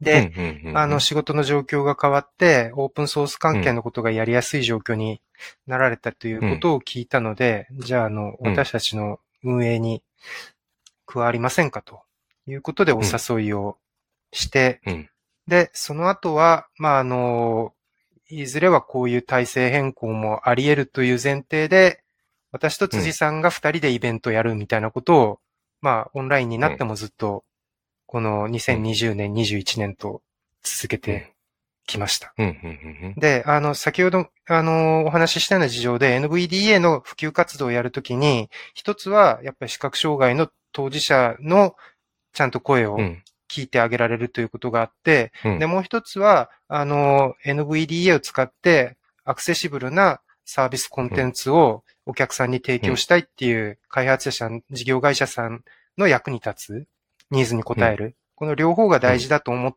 てたので、まあ、辻さんがその両方の立場だっていうのは、僕は重要なことだと思ったんですね。辻さん、あの、実際にそういうスクリーンリーダーの使い方を、そういう制作者の人に紹介する動画出てらっしゃったりとか、あの、うんイベント登壇されたりとかされてたので。うん。えっ、と、そうですね。先ほどから辻さん、辻さんって言ってますが、辻勝利さんでいい？勝利さんだよね。はい。多分、うんあの、下の読み方はそんなに 普段呼ばないんでわかんないんですけど、はい。えー、ですね。えっ、と、えっ、と、えー、なん、なんて言ったらいいの？全盲の方って言っていいの？はい。全盲で、はいはいえー当事者。まあ、はい私たちよく当事者って言い方をしますけど、うんえー実際にスクリーンリーダーを使っている人たちで使わなきゃいけない、使う、使う必要性のある人たちはい。を当事者という言い方をよくしてますが、まあそういうえー立場の人。で、もともと、まあ彼、えー辻さん曰く NVDA を日本に紹介するき、したのは私がうん。結構初期の段階ですと言ってたので、そ結構早くに、えっ、と、そういうのがどうもあるらしいよと。うん日本語ではまだ使えないけどねっう。うん。ていうあたりからずっと活動したり、だから、えー翻訳したりしてた人。だから、まあ、正確に言うと、世代交代ではなくって、本当はあの世代、あの、うんなんだろう、あの、戻っちゃってるんですよね。まあまあまあ、そう、そういうやつだと、そうかもしれない。ううんん。今回のね、役員、あの、はい。代表交代の話をするとね。なんですけど、まあ、あの、自分が10年代表としてやってたっていう、そういう節目だということに、私もやっと気づいて、で、うんうんで、でこの先どうしよう。まあ、あの、続けてもいいんだけど、まあ、あの、交代するのも一つの選択だなと思ったときに、うん。じゃあ私が代表をやりますと言ってくれる人が辻さんだったので、引き継いでくれる人がいるときがチャンスだ。うん、うん、うんうん。ということが一つ、まあ、あの、決断うんできた。で、うん、引き継いでもらうと決めた以上は、あの、うん私が、あの、じゃあ、ちゃんと撤退しますというところまで、あの、言わないと、引っ越す引っ越すって言いながら、ね、うんあの、引っ越さないで、前の家と新しい家ずっと契約するとか良くないじゃないですか。はいはいはい引っ越すって決めたら、この日にトラックで全部荷物運んで、もうパーンともう前の家契約解除みたいにしないと。まあそうですね。はい。なので、引っ越しの日を決めないと引っ越しは終わらんと思ったんで、まあそういう決断をしました。そうですね。うん。その時で、まあそう、3ヶ月前にこうなるとは思ってなかったですけどね。うん結構、うん急、急にこういう風になんか、うんちょっとことが動いた感じがしますね。はい。うん。うん。とはいえ、別に西本さんがこの NVDA 日本語チームから本格的に離れるってことはないと思っているんですけど、特に開発とか、まあ、日本語チームという意味と、まあ開発のリリースをっていうところで、まあその辺の立場がまだ決まってないところあるかもしれませんけど、はまあ、あの、一つは、これもよく言ってることなんですけど、私が代表している間、本当にたくさんの人に、特にこの1年はたすごく50万円ぐらいかな、うん。寄付をいただいてて、はい、ありがたいことな50んで、万円ぐらいね。うん、うん。1年で。うん、で、ありがたい、50万でしたっけ、確か。うん。もっと？そのぐらいそのぐらいはい。はい。そのぐらいい。はい。いただいてて、すごくありがたいことなんですけど、僕ずっと自分が代表の間、いただいた寄付を人件費に使わないっていう方針でやってたので、うん。うん。あの、逆に言うと最近オンラインのイベントばっかりになって、使い道がうんあんまりなかったんですよね。それで、まあそうですね。あの、うんどっかで会場を借りてイベントをやったりすることもないし、うん、交通人が移動して、ないうん、交通費でうん、人が移動して何かをやるとか、ボランティアをお願いするとか、そういうこともなくなっちゃったので、うん、かつてはそういう使い方を結構してたと思うんですね。会場、会場は無料だったりすること多かったかもしれませんけど、えーっと、案内のボランティアとか、はい、お願いしたり、はい、まあ、それこそ西本さんが東京に来る費用、はい。誰かがどっかに行く費用みたいな交通費っていう意味での名目での支払いはあったかなと思うんですけど、はい。まあ、そういうのが、まあそういうのもなくなって、うん、で、先ほど言った通り人件費で直接西本さんが例えば何かこの、あープロジェクトやってるからって言ってお金をお支払いして作ってもらったら、まあちょっとなかなか難しい状況でしたよね。はい。で、お金が集まらなきゃ集まらないでやるしかないんでしょうけど、本当にお金をいただける状況がもし続くんだったら、あの、NVD 日本語チームが、あの、ん私になんか、あの、仕事を発注して私が受託するみたいな動きはあってもいいんだろうっていう。これが多分、あの、今度からできるようになるんじゃないかなと思います。うん、うん。で、もちろまあそうんで、すね。他の人が受けられる仕事を他の人に発注するもあってもいいと思います。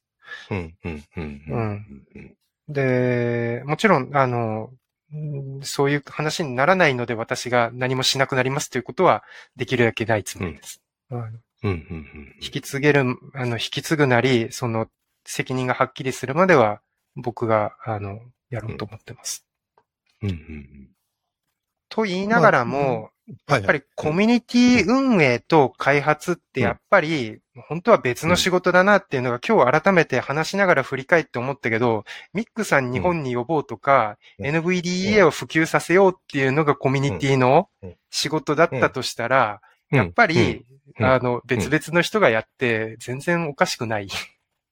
うん、そうですね。おかしくないですね。確かにね。うん。うん。それはね。で、うん NV アクセス本家も今は、あの、僕たちがさっきから話してるミックさんは NV アクセスの代表ではなくって、マネジメントは別の人がうんやってて、うん彼はリードデベロッパーみたいな形で相変わらずやうんっているってい開発の中心人物としてやってるってことですね。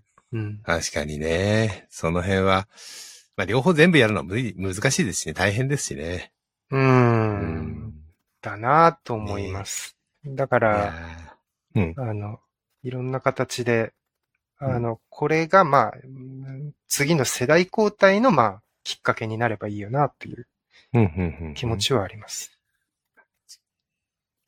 いや、まあ、最初の話じゃないですけど、私がいつまでじゃあこのコミュニティに続けるのかも、まあ、なんか、ああ、あるんだろうなと思ってますけどそういう話で言うと、あの、そうだ、寺田さんの貢献について僕がちゃんとお話をしないといけない。あの、寺田さん、いやいやいやいやあの、もちろん、あの、寺田さんが、あの、何かをやってくださったっていうことはあまり表に出ることはないんですけど、結構重要な意思決定のタイミングで、あの、うん。世の中のオープンソースだったり、あの PSF だったり、PyConJP だったり、そういう、あの技術コミュニティ、う技術カンファレンス運営団体は、こんなことをこんな風にしているみたいな、やはりそういう事例を持って、あの、方針案、提うん案、ヒントをくださるという形で、NVDA 日本語チームをずっと、こう、なんだ、支援してくださってた。そこまででもないけどね。いやいやいや。そこまででもないし、私が思ってる、私が感じてることですからね。その通りかどうかは、あれなんですけど、まあ、なるべくそのフラットに語るようにはしてますけど、うん。うん。まあ、あれ、いろいろありましたね。そう言われてみるといろいろあったなっていうのは、まあ、なんか思いて、なんか、このラジオで言いにくいこともなんかあったな、みたいなことをそう。思い出しちゃいましそうそう。た。はい。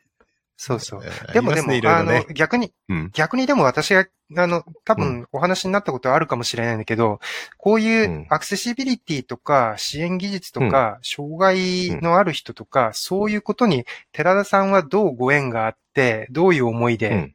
NVDA に関わりを続けられたか、もうちょっと私は、あの、寺田さんに喋ってもらいたいです。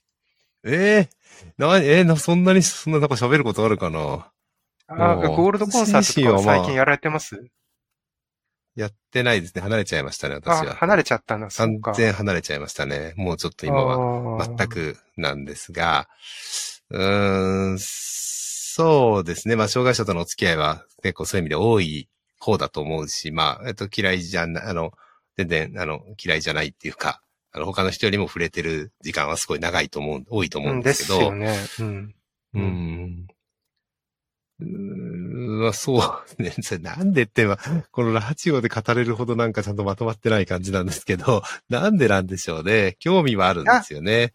お、おあの、なんかでも、プローンずっとやられてて、プローンのアクセシビリティで、あのーね、な、中出さんと一緒になんかいろいろやられたりとかされてたじゃないですか、確か。まあ、してましただね。やっぱりその自分が関わったものが、なんか、うん。た、正しくあじあってほしいとか、より多くの人によりベネフィットのあるものであってほしいとか、な何かそういう思いがあるんじゃないですか？あるんですよね、多分ね。いや、うまく言葉できないな。きっかけはでもアクセシビリティで、まあ、このプローンでサイト作るときに、うん。えーとあるところの人が、こう、アクセシビリティ強化した CMS サイトを作りたいっていう話があって、でそれに協力したのが一番最初。協力というかまあ仕事ですね。それは仕事として受けて、あ、そういう世界があって、こういうふうにやったらうまくいくし、別に、そんな特殊なことをしたわけじゃなく、適切なマークアップとか、適切な、あールールに基づいたものを作っただけなんですけど、実際にやったのをね。あの、調べてくれる人がいたので、で、まあそういうところからまあ、少しその分野に興味を持ったのはありましたね。おーまあ NVDA を紹介した人もその人ですね。きっかけ作りはその人だな。ゴールドコンサートを紹介したのもその人だな。ああ、や完全にその人だな、って感じあだけど。あそういう人がパラリ。ンピアンですけどね。へえ。パラリンピックの人ですけど、知ってる人が聞いたら誰かが想像ついた人はいるかもしれませんけど、最近そんなにちょっとお会いできてないですが、えっ、と、そうですね。まず、まずそういうところの出会いはあって、うんえっ、と、NVDA というよりもその、なんだろう、障害者とかそういうところの兼ね合いは、まあ、普通にやるっていう感じですかね。あとはそうですね。うーんな、難しいな。でいや、まあまあ、せい弱者だからとか、あとなんだろう、障害があるからっていう差別は私はまあしないでいられていますね。うんうんうんしない方ですね。それはなぜそうなってるかはよくわかりませんけど、うーんと、別に、なんだろう、フラットに同じように、同じように、うんえーっと、か、えー同じように付き合っちゃう。感じ？なんですよ、ね。わかります。わかります。それはね、な、なんかやっぱりそれは、あの、テクノロ、うん、テクノロジーのもとに人は平等とか、ウェブの理想とか、なんかやっぱりそういうものが頭の片隅にあったりします？わか、それはそんなないんだよな、別に。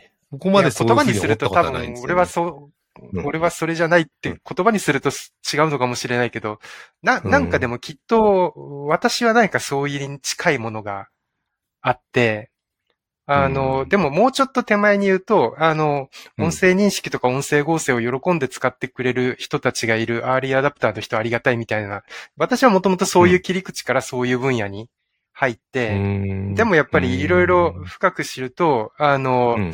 なるほど。あの、うんこの人たちのために何かできることの中で、たうん。あの、そんなに大変じゃないけど、何かをあの、うん。正しく実装したり、正しく作ったり、正しくマークアップするだけでみんながハッピーになるんなら、ね、それはいいよね、みたいな。うで、んそうこうしているうちに、あの、なんか何かその理想を実現するためには、実は高い技術を必要とする何かもあるみたいな話になって、うん。うん。そうか。なんかそこから生まれてくる何もなかったな。なんだろう。私の中に、そこに。いや、言、言語化されてないだけできっと何かありますよ。うん。もちろんね、何かはあると思うんですけど、言語化すしたことがないのかな。うん。うん。まあでも最近思うこととしては、まあ、うん。えーっと、いろいろ面倒見て、面倒見てない漢字やったりとか、はい。えーっと、まあ、そのさっきの台湾の時もそうですけど、やっぱみんなを一緒に、海外に一緒に行こうって面倒を見たりとか、そういうの好き、大好き。はい、はい、はい。それは好きですね。あのコミュニティとかも、コミュニティがうまく、うん。えーっと、運営できるようにしたり、運営自分で引っ張ったりするのも好き。うん、うん、うんうん。イベント。ト成功させることも好き。そこは好きですね。やっぱり、寺田そさん。こと何か通じる部分があるかどうかよくわでかんでもでも、ないんだけど。あの、コミュニティって今やっぱりみんな行動規範決めたりとか、やっぱりいろいろな意味でそういう、あの、誰もが、あの、ハンディキャップのある人も含めて、うんいろんな属性の人がみんな対等に参加できるみたいな理想で動いてるところが多いから、コミュニティの理想みたいな話と、そのテクノロジーの理想みたいな話とだいぶ被ってるんじゃないですか。かなさんの中で違うのかな？いやー、ちょっとわかんない。ただ、うんそうですね。私自身が、そういう意味で、まあ別に私自身実際には、えっ、と、何かのハンディキャップを持ってるわけでもないし、別にそういうふうに思ってはいないんですけど、今は。まあ前はちょっとそういうふうに思ってた頃もあるかな。自分自身が、とか。あと最近思うのは、自分自身がハンディキャップを持った時のことはすごく考えますね。うんうんうんうん。いつ持つかわからないじゃないですか。うんうんうんそれこそ、まあ、嫌ですよ、すごく。あの、自分自身がわそう、あの、何か、例えば歩けなくなるとか、わか。目が見えなくなるとかっていうのは、うんすごくそれは、今、すぐに起こってほしくないことですけど、はい。でもそこの想像力はあるかな、どちらかというと。他の人に比べれば、はいはいはいはいっ。ていう気はしますね。ここの時にこうなったら、時困るからこうしとこうみたいな考え方の中に？人事じゃないっていう話ですよね。そそうですね。れはおっしゃる通人りだと事じゃない思います。とは思ってるかもしれないですね。うんうんうんうん。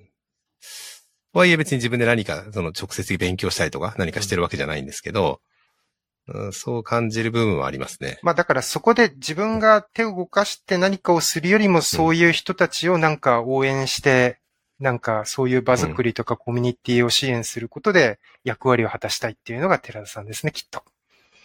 かなぁ。じゃあわかんないな。まあそうかもしれない。そうだと思います。いや、だとしたらやっぱり NVD 日本語チームにいらっしゃるのは必然ですよ。自然なのかな。いや、わかんないけど。いやいやいや私が抜けてもいらっしゃるっていうのは必然です。あ、失礼。あ、そういうこと？うんまあまあね。まあでもいずれね、私もね、それ離れる時期は絶対に来るわけでもちろんもちろん。だから、まあそこは、あの、いどう、どういうふうに自分自身が決めるかってのはわかんないうん、ですけど、そこでうん、じゃあ、うん。まあ、あの、私も代表を辞めてしまった後で、こんな話をどこまでするのかという気はするけど、コミュニティ運営みたいな話をもうちょっと、こう、考察します。もう、この辺にしときます。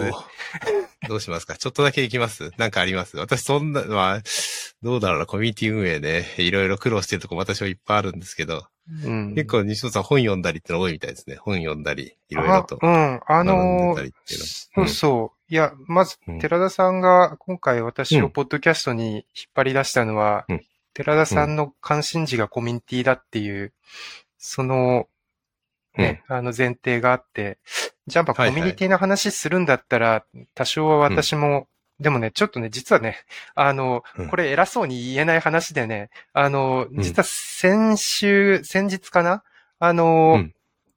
えっとね、あの、とある場でね、あの、Python を学ぼう、Python コミュニティに参加しようっていうね、偉そうなタイトルの講演をね、オンラインでうん。うん。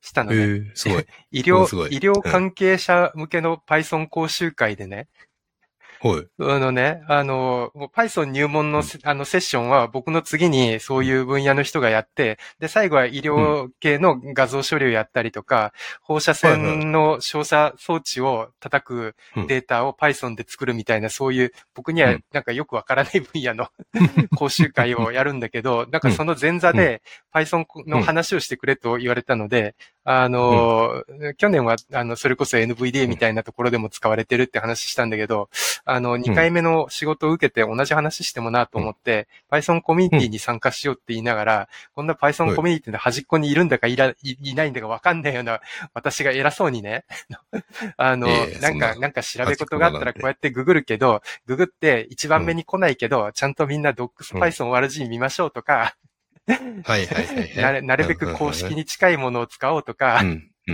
で、そう言うと、そうやって、あの、正しい情報源、ただ、あの、タグっていくと、正しい用語が覚えられるから、次の勉強のきっかけになるとか、あの、うん。そういう入り口でもよくって、コミュニティのことを気にしてくださいみたいな。えー。話をしたんですよ。はいはい。うんで、しなが、ら、偉そうに言いながら、私、コミュニティ運営について、なんかいろいろ、なんかあの、話題になってる本とか読んでないなと思って、うん。それで、うんあの、遠くへ行きたければみんなで行けっていう、あの、まあね、買ったんこの間、西本さんに別の時に何かで言われて、買ったんだけど、まだ読めてないんだよな。スイッチサイエンスの高須さんっていう人が翻訳したうん。本ね。うん。ねえ。これはね読もうと思って置いてあるんですけどね。そうそう。んあ、の、二日ぐらいでガーッと読んで、で、うんあの、読んだ直後に、なんだっけ、えっと、ジョノ・ベーコンさんのトークセッションっていうのがオンラインであって、それも話を聞いて、まあ、ああの、だいぶ、あの、分かったつもりにはなったんだけど、まあ、簡単に言うと、まあ、ここで言ってるコミュニティっていうのは、オープンソースコミュニティうん、と、テックカンファレンスみたいなコミュニティと、デブレルっていうんですかね、企業の技術、ね、あの、うん。サポートコミュニティみたいな、そういうものをすごく抽象化して、うん。あの、統一的な方法論で運営方法を解くみたいな。うーん。うん、その辺を全部カバーしながら、でも目的は多種多様なんで、個別のテクニックはいろいろ違うと思うけど、みたいに言いながら、かなり方法論は共通みたいなマニュアル化したうんコミュニティ運営マニュアルうん。なんですよ。なんだ。ええ。な、なんですけどうん、うん。なんですけど、ものすごいね、KPI とかね、あの、うん明確な指標と目標を定めて、成長を目指してマネージしろみたいな、え？ある意味堅苦しい本でもあり、堅苦しいな。うん。堅苦しいなって思っちゃううんな、その話で聞いちゃうと。でしょうん。でもそれはコミュニティが成果をどこに求めるのかうん。によると思うので、でも例えうんばそのうん KPI は、なんか、質問が来た時に回答がつく可能、あうんの割合を上げるとか、そういう目標だとするとそれもユーザー満足だったりするじゃないですか。うん。うん。うん。うん。そういうのをちゃんと定量化して、あの、それが上がるように管理するためには、じゃあ質問に答えてくれる人を増やす。で、そのためには質問に答えてくれた人になんかカルマみたいなうん、なんかポイント制度をつけようとか、カルマが上がった人に何かあのプレゼントをしようとか、なんかそういう方法論が体系化されてるわけですよ。一例で言うと。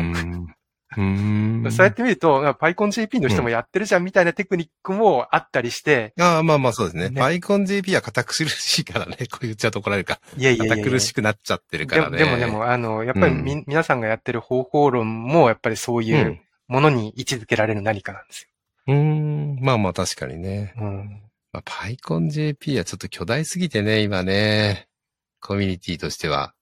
でもまあ、それだけ期待されてる部分はあると思うんですけど、まあ、それなりにしっかり運営しなきゃいけないですからね。でもでも、あの、ちゃんと入れ替わってるし、リフレッシュされて、あの、まあまあ次から次へと。うん。うん。でもね、その数、まあまあ、あの、ちコミュニティとしては、まあそういう意味で大きくなって、うん。えっ、と、一定の期待、一定のうん成果も上がってるから期待も上がって、期待される部分もあって、うん、それをしっかり運営していかないといけないうん、コミュニティですよね。うん。まあそれはそれでね、やっぱりすごい大変なので、みんながみんなそれを真似しなきゃいけないかって言われるとそんなことないよなとは思ってるんですよね。うん。その、PyConJP の真似をしたらいいっていうふうには思ってないってことですね。ああ、それは、それはごめんなさい多分、それはゴールが違うから、選ぶべき手段も違っていいっていう話になるんだと思います。だあはい、そうですだね。はい。NVD 日本語チームうんの話を僕もあんまり、あの、うん口出しはしないつもりでいるんだけど、もしこれから、あの、何か、あの、運営を改善していくんだとしたら、もう一回、なんかあの、ミッションとか、ビジョンとか、なんか、ゴールをちゃんと設定して、うん。それに必要な施策を、あの、うん。していく。なんかね、すごいね、読んでるとね、あのね、スタートアップの経営とかね、プロダクトマネジメントに似てるんですよ。言ってることみんな同じまあじゃないまあまあまあ。まあまあ同じかもしれないですね。確かにね。うんそれは。うん。うん。それはそうかもしれない。プロダクト、まあまあそうですね。コミュニティをプロダクトと考えればそうだし、はい。コミュニティが人だと思えば、ベンチャーとかスタートアップとかと同じことかもしれないですね。確かにね。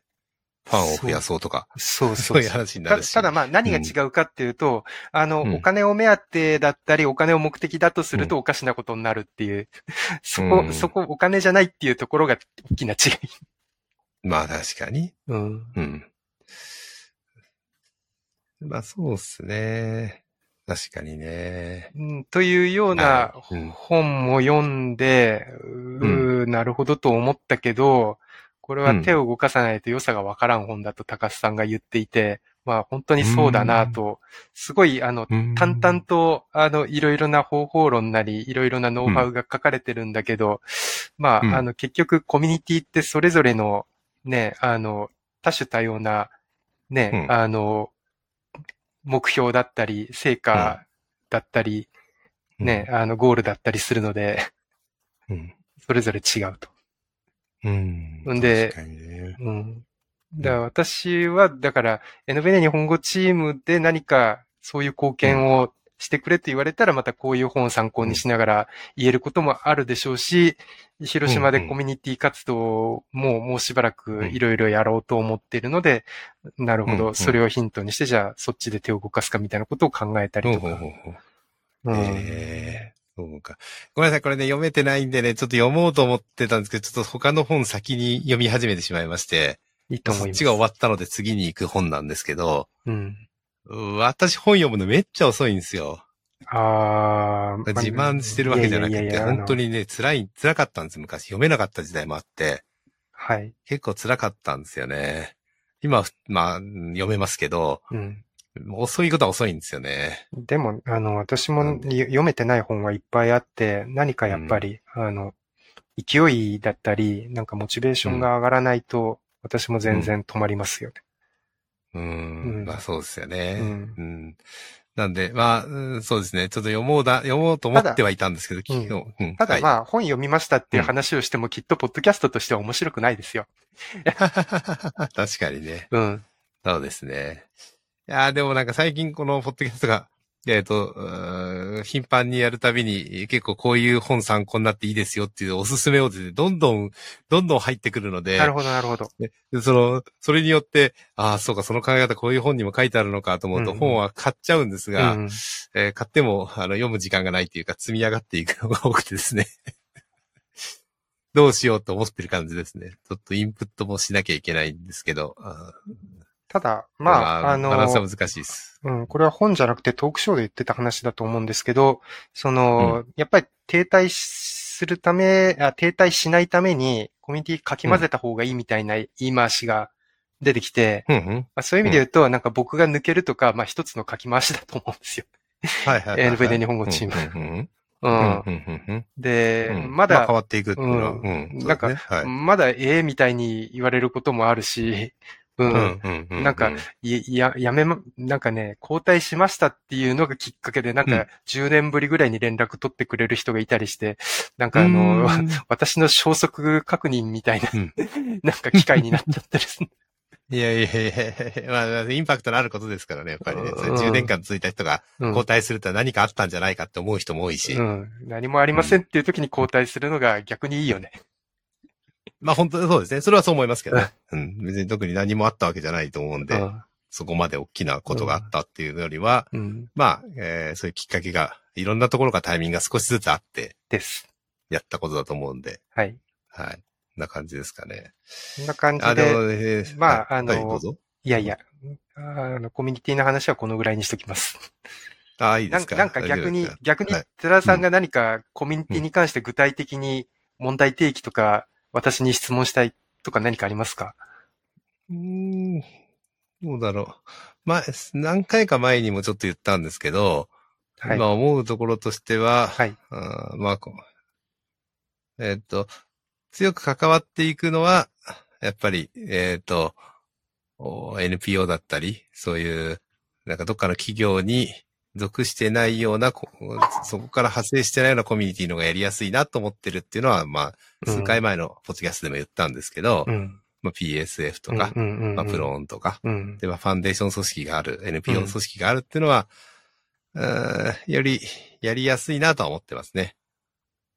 やっぱりそのリーダーシップとか誰かすごい強い力で引っ張っていくってなると、企業だとか個人でもいいんですけど、うんまあその方が、例えば開発力がすごくあったり、うん。えっ、と、そのコミュニティを作るうん。うん力があったりとか、あると思うんですけど、まあ、そこに私が深く関わってもらって思っちゃうことのが多いかなという気がしてますっていう感じぐらいかな。これは何を示しているのか難しいな。裏にあるのがい言いにくいことがありすぎてちょっと、きっとなかなか語れてないんですけど。うーん。ただ一般論として言うと、これ結構、うん。あの、いろんな話に通じると思うんですけど、悪用される可能性もあって、毛嫌いされることもありながら、そういうネガティブなものをどう防いで、良いものとして育て活用していくかっていうのが、うん。私が読んだ本の話でもあり、一般論としてもうん。コミュニティの目指すべきもの。うん、うん、うんうん。多分やっぱり、あの、嫌な、コミュニティ嫌な人とか怖い人とか、嫌な思いした人とか、うん。やっぱりいらっしゃると思うんですあ、いると思いますね、たくさん。はい。それよ。は。うん。うんあの、すごい身近な話に言うとめんどくさいから町内会入りたくないとかそういうレベル。ああ、まあまあまあまあまでまあね。含めてそう、確かにね。うん。確かに確かに。うん。そうですね。そやっぱり。コミュニティ良いものって勝手に思い込んでるのも良くない。ちゃんとネガティブに捉える人もいる、ネガティブな面もいる、実際危険もある。う。うんん。うん。確かに。じゃあどうマネージするかっていう話だと。まあ、そうですね。それも結構大きな課題だと思いますね。うん。それは。うんいやーこの話は難しいですね、コミュニティはね。やでっぱり。すよね。なかなか簡単には。でも、うんでも、多はあるし分、僕も寺田さんも、なんか、コミュニティに夢を持って理想、やりがいを感じている。う んまあ、それはそうですね。きっと。それはその通りだと思いますうね。んで、まあ、そこに、そこから得られてるものもすごく多いと大きいと、大きいし、そうそうそういい、いいことだと思ってるので、うん。自分の、うーんと、関わってるものに対して、すごくいい影響をもらったり、いい友達ができたりとかっていうのもコミュニティから生まれてるとは思うので、はい。うんそれを別にすごいネガティブな話ではなくて、全然すごいいい話、いい、いい、いい、いいんですけどね、私にとってはね。だだから、多分、うまく、あの、悪いことを遠ざけて、良いものを伸ばす何かの本能的な選択をお互いにしてきた、じゃないですか。うん。のかもしれないですね。うん。うん。えーそうですね。いやー、ここなんか歯切れが悪いな、私は今日は。何何か悪いな。わかんない。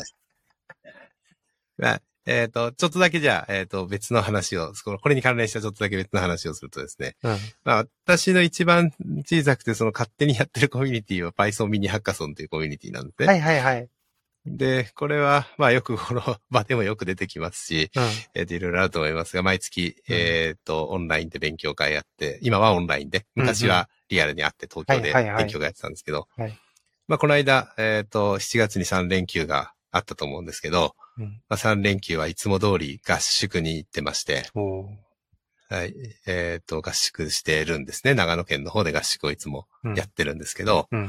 夏山合宿って名前なんですけど、うん。うん。えーまあ行って、えー、黙々いろいろ、なんか勉強したり、勉強、あなんかコード書いたり、うん。えっ、と、いろんな本読んだり、いろんなことするんですけど、まあ今年も、えっ、と、ご多分に盛るで楽しかったですね。ああ、えー素晴らしい。まあ、中では本当に、あの、主催者3人でやってるんですけど、3人のどちらかというとわがままコミュニティなので、いえいえ。日程は私たち3人で決めてます。うんうんうんうん多少の、まあ、意見は聞くことありますが、基本3人で決めて、うんえーっと、そんなに相談はしないっていう感じなんですね。まあそこはまあ、あーそこにそんなに、えーとじゃあ全員の話を聞いて、全員でアンケートって一番多いところにしようっていうふうにやるやり方もあるとは思うんですけど、まあそこはそんなにそういうふうにしないルールにしてて、うん。考え方もそういうふうにしてて、まあ自分たちが楽しく開発できたり、勉強できたり、えー楽しく空間で過ごせることを目指しているので、まあ、そこまでじゃあ広げようとか、100人規模にしようとか思ってないので、はい。あの、実際にそれ無理だし、それをマネージメントするのも大変すぎるので、うん。ということで、まあ、そんなコミュニティがあって、まあそこはそこで楽しい仲間たちがいっぱいいて、ありがたい限りだなと思っているところですかね。なんか、あの、大きくなりすぎないのはいは自然にそうなんですか？それとも大きくしすぎないように何か、あの、リミットしてるんですか？えーっと、まず、以前の時だと、うん。えー会場への出入り制限があるので、まあ、会場がそんな100人規模の会場とか普段から取れないので、うん。まあ無料でやるとか、うん自由、使い勝手のいいところを取ってるので、うん。そこはまずリミットですよね。うん。10 25人までとか30人までとかでやってたので、うん。もちろんその中に床枠って作って、いいよ来てもっていう感じでやってましたけど、はい。とはいえその快適に過ごせるのが25人までとか30人までみたいなうん。感じでうんやってたので、まあそこは一つのリミット。それ合宿もそうですね。うんうん合宿もやっぱりある一定の人数で、えっ、と、そう、宿を変えてまで広いところに行こうとしてないとか、うんそこはそういう考え方にしてますね。まあ一つ目。で、もう一つは、特にその広げるために、えっ、と、一生懸命、なんて言うんでしょうね、サポートしたりとか、丁寧にいろんなことをやるっていうことは、あえてしてないですね。ああ。別にじゃあ、丁寧に何か、えっ、と、初めて来た人に対して、何か初心者に教える会とか、そういうふうにやってるわけではないので、ある意味ほったらかすうんうんうんので、そこは、あそういうふうには考えてないですね。そういうふうにやろうとも思ってない。まあそうすると一定の、やっぱり、淘汰されちゃうんじゃないかなっていう感じはしますね。それでも、ちゃんと、なんですかね、あの、停滞しないで続いていってるっていうことですね。まあそうですね。最初はでも本当に最初やってた時は、うん。えー、ゾーププロ開発勉強会って名前から始まって、はい。Python に広げてっていう感じだったので、えっ、と、その前は停滞、ちょっとやっぱりもうちょっと広げないと、10人も来なくなっちゃったね、みたいな感じで Python って名前には変えましたね。で、そこからまあ Python ブームもありますしね。やっあぱどんどんどんどん勉強会増えていったけど、まあなんかいっぱい来るっていう感じはありましたね。ーなんかわかる気がするそ。なんか、とうん、とと、はいえ今は停滞ってことはないですけど、やっぱ新しい人がなかなかこのオンライン時代に入ってから、はいはいはいはい。常連になる人がほとんどいないかな。オンライン時代になってから常連になった人何人かいるかもしれませんけど、あ、そうですか。うーん、いるかな、いるかな、いないかなぐらいですね。なかなかオンライン時代になって常連になる人ってのは少ない気がしてます。えーっと、来るけど定着しないっていうことですか？そうですね。たまに来ます。新しいのも来ますけど、うん。うん、定着してない感じがしてます。うん、何なんでしょうね。なんか私、この間、うん久しぶりに、うあの、うんハイブリッドでイベントをやったっていう話をしたんですけど。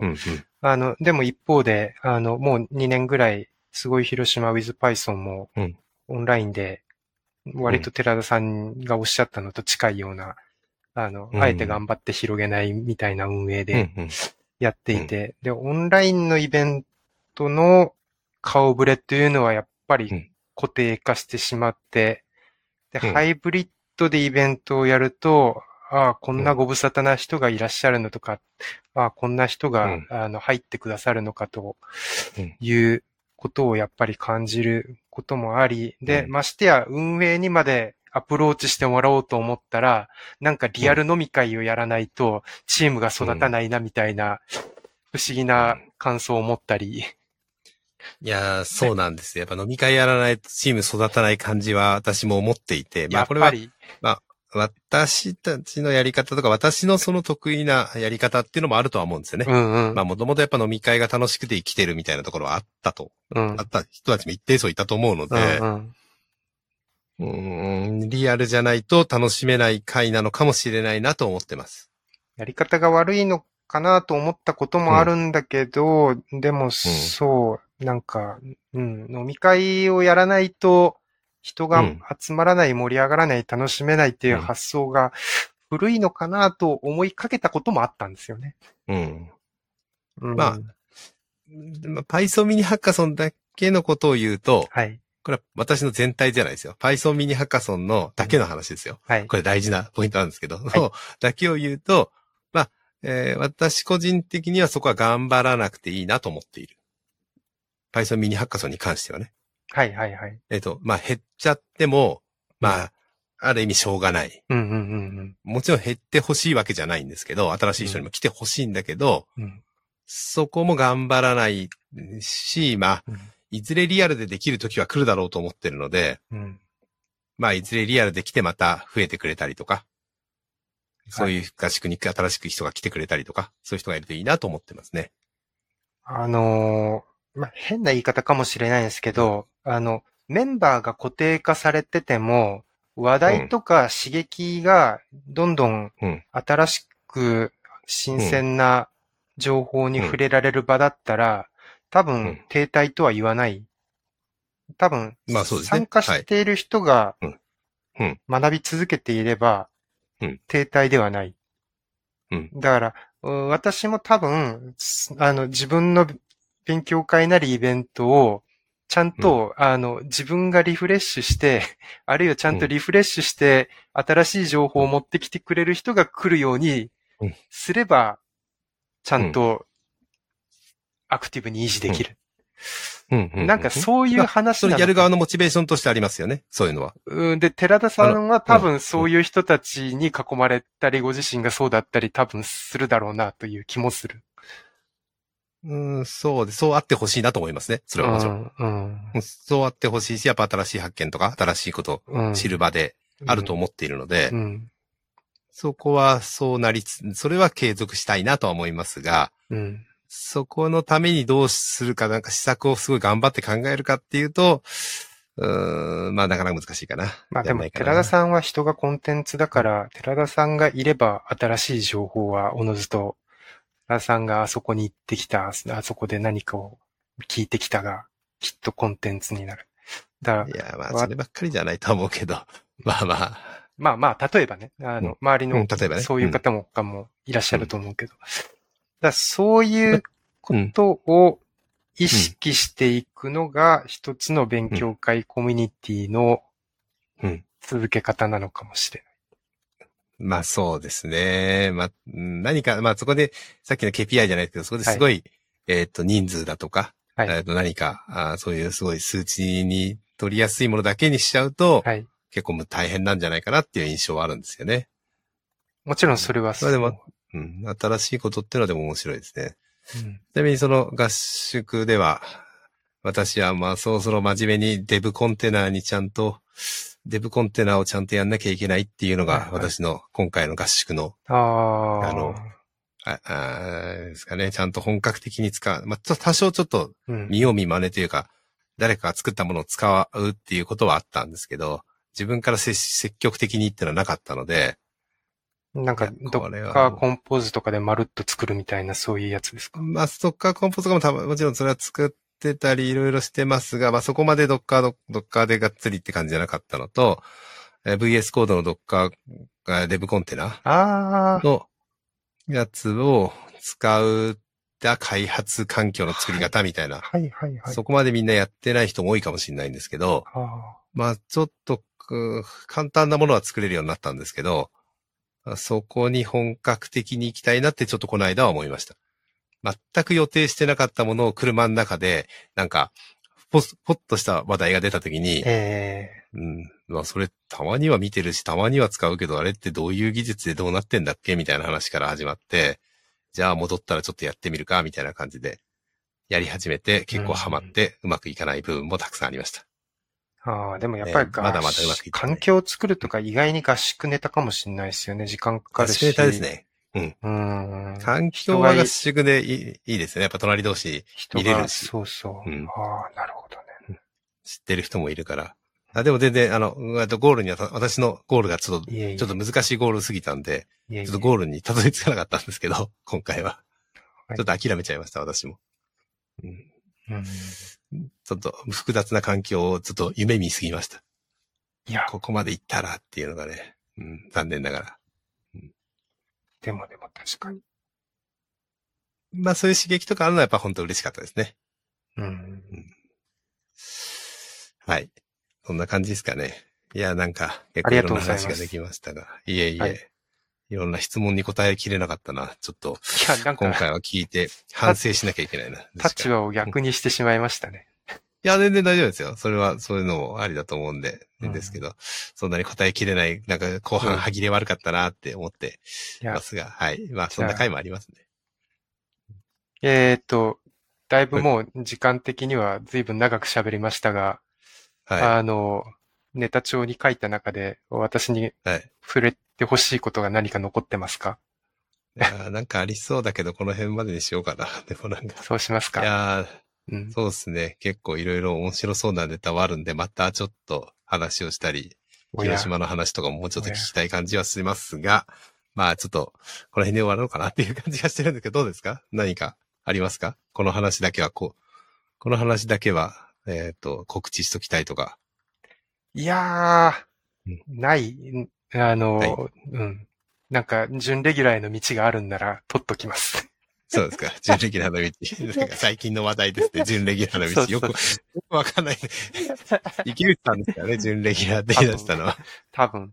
うん、でもね、あの、そうそう、はいあの、オープンセミナー広島やったっていう話をちらっとしましたが、実はプレイベントを去年の12月にオンラインで池内さんに喋ってもらって、あそうなんですね。うん、それも YouTube で録画を公開してるんですけど、あのね、は池内さんに、あのうん。時に喋ってもらった話の中で、データ、数値化して可視化するっていう話が、実はいろんな、あの、分野に共通のメソッドになってて、あの、池内さん自身がやってるメンタルヘルスの話もそうだけど、うん。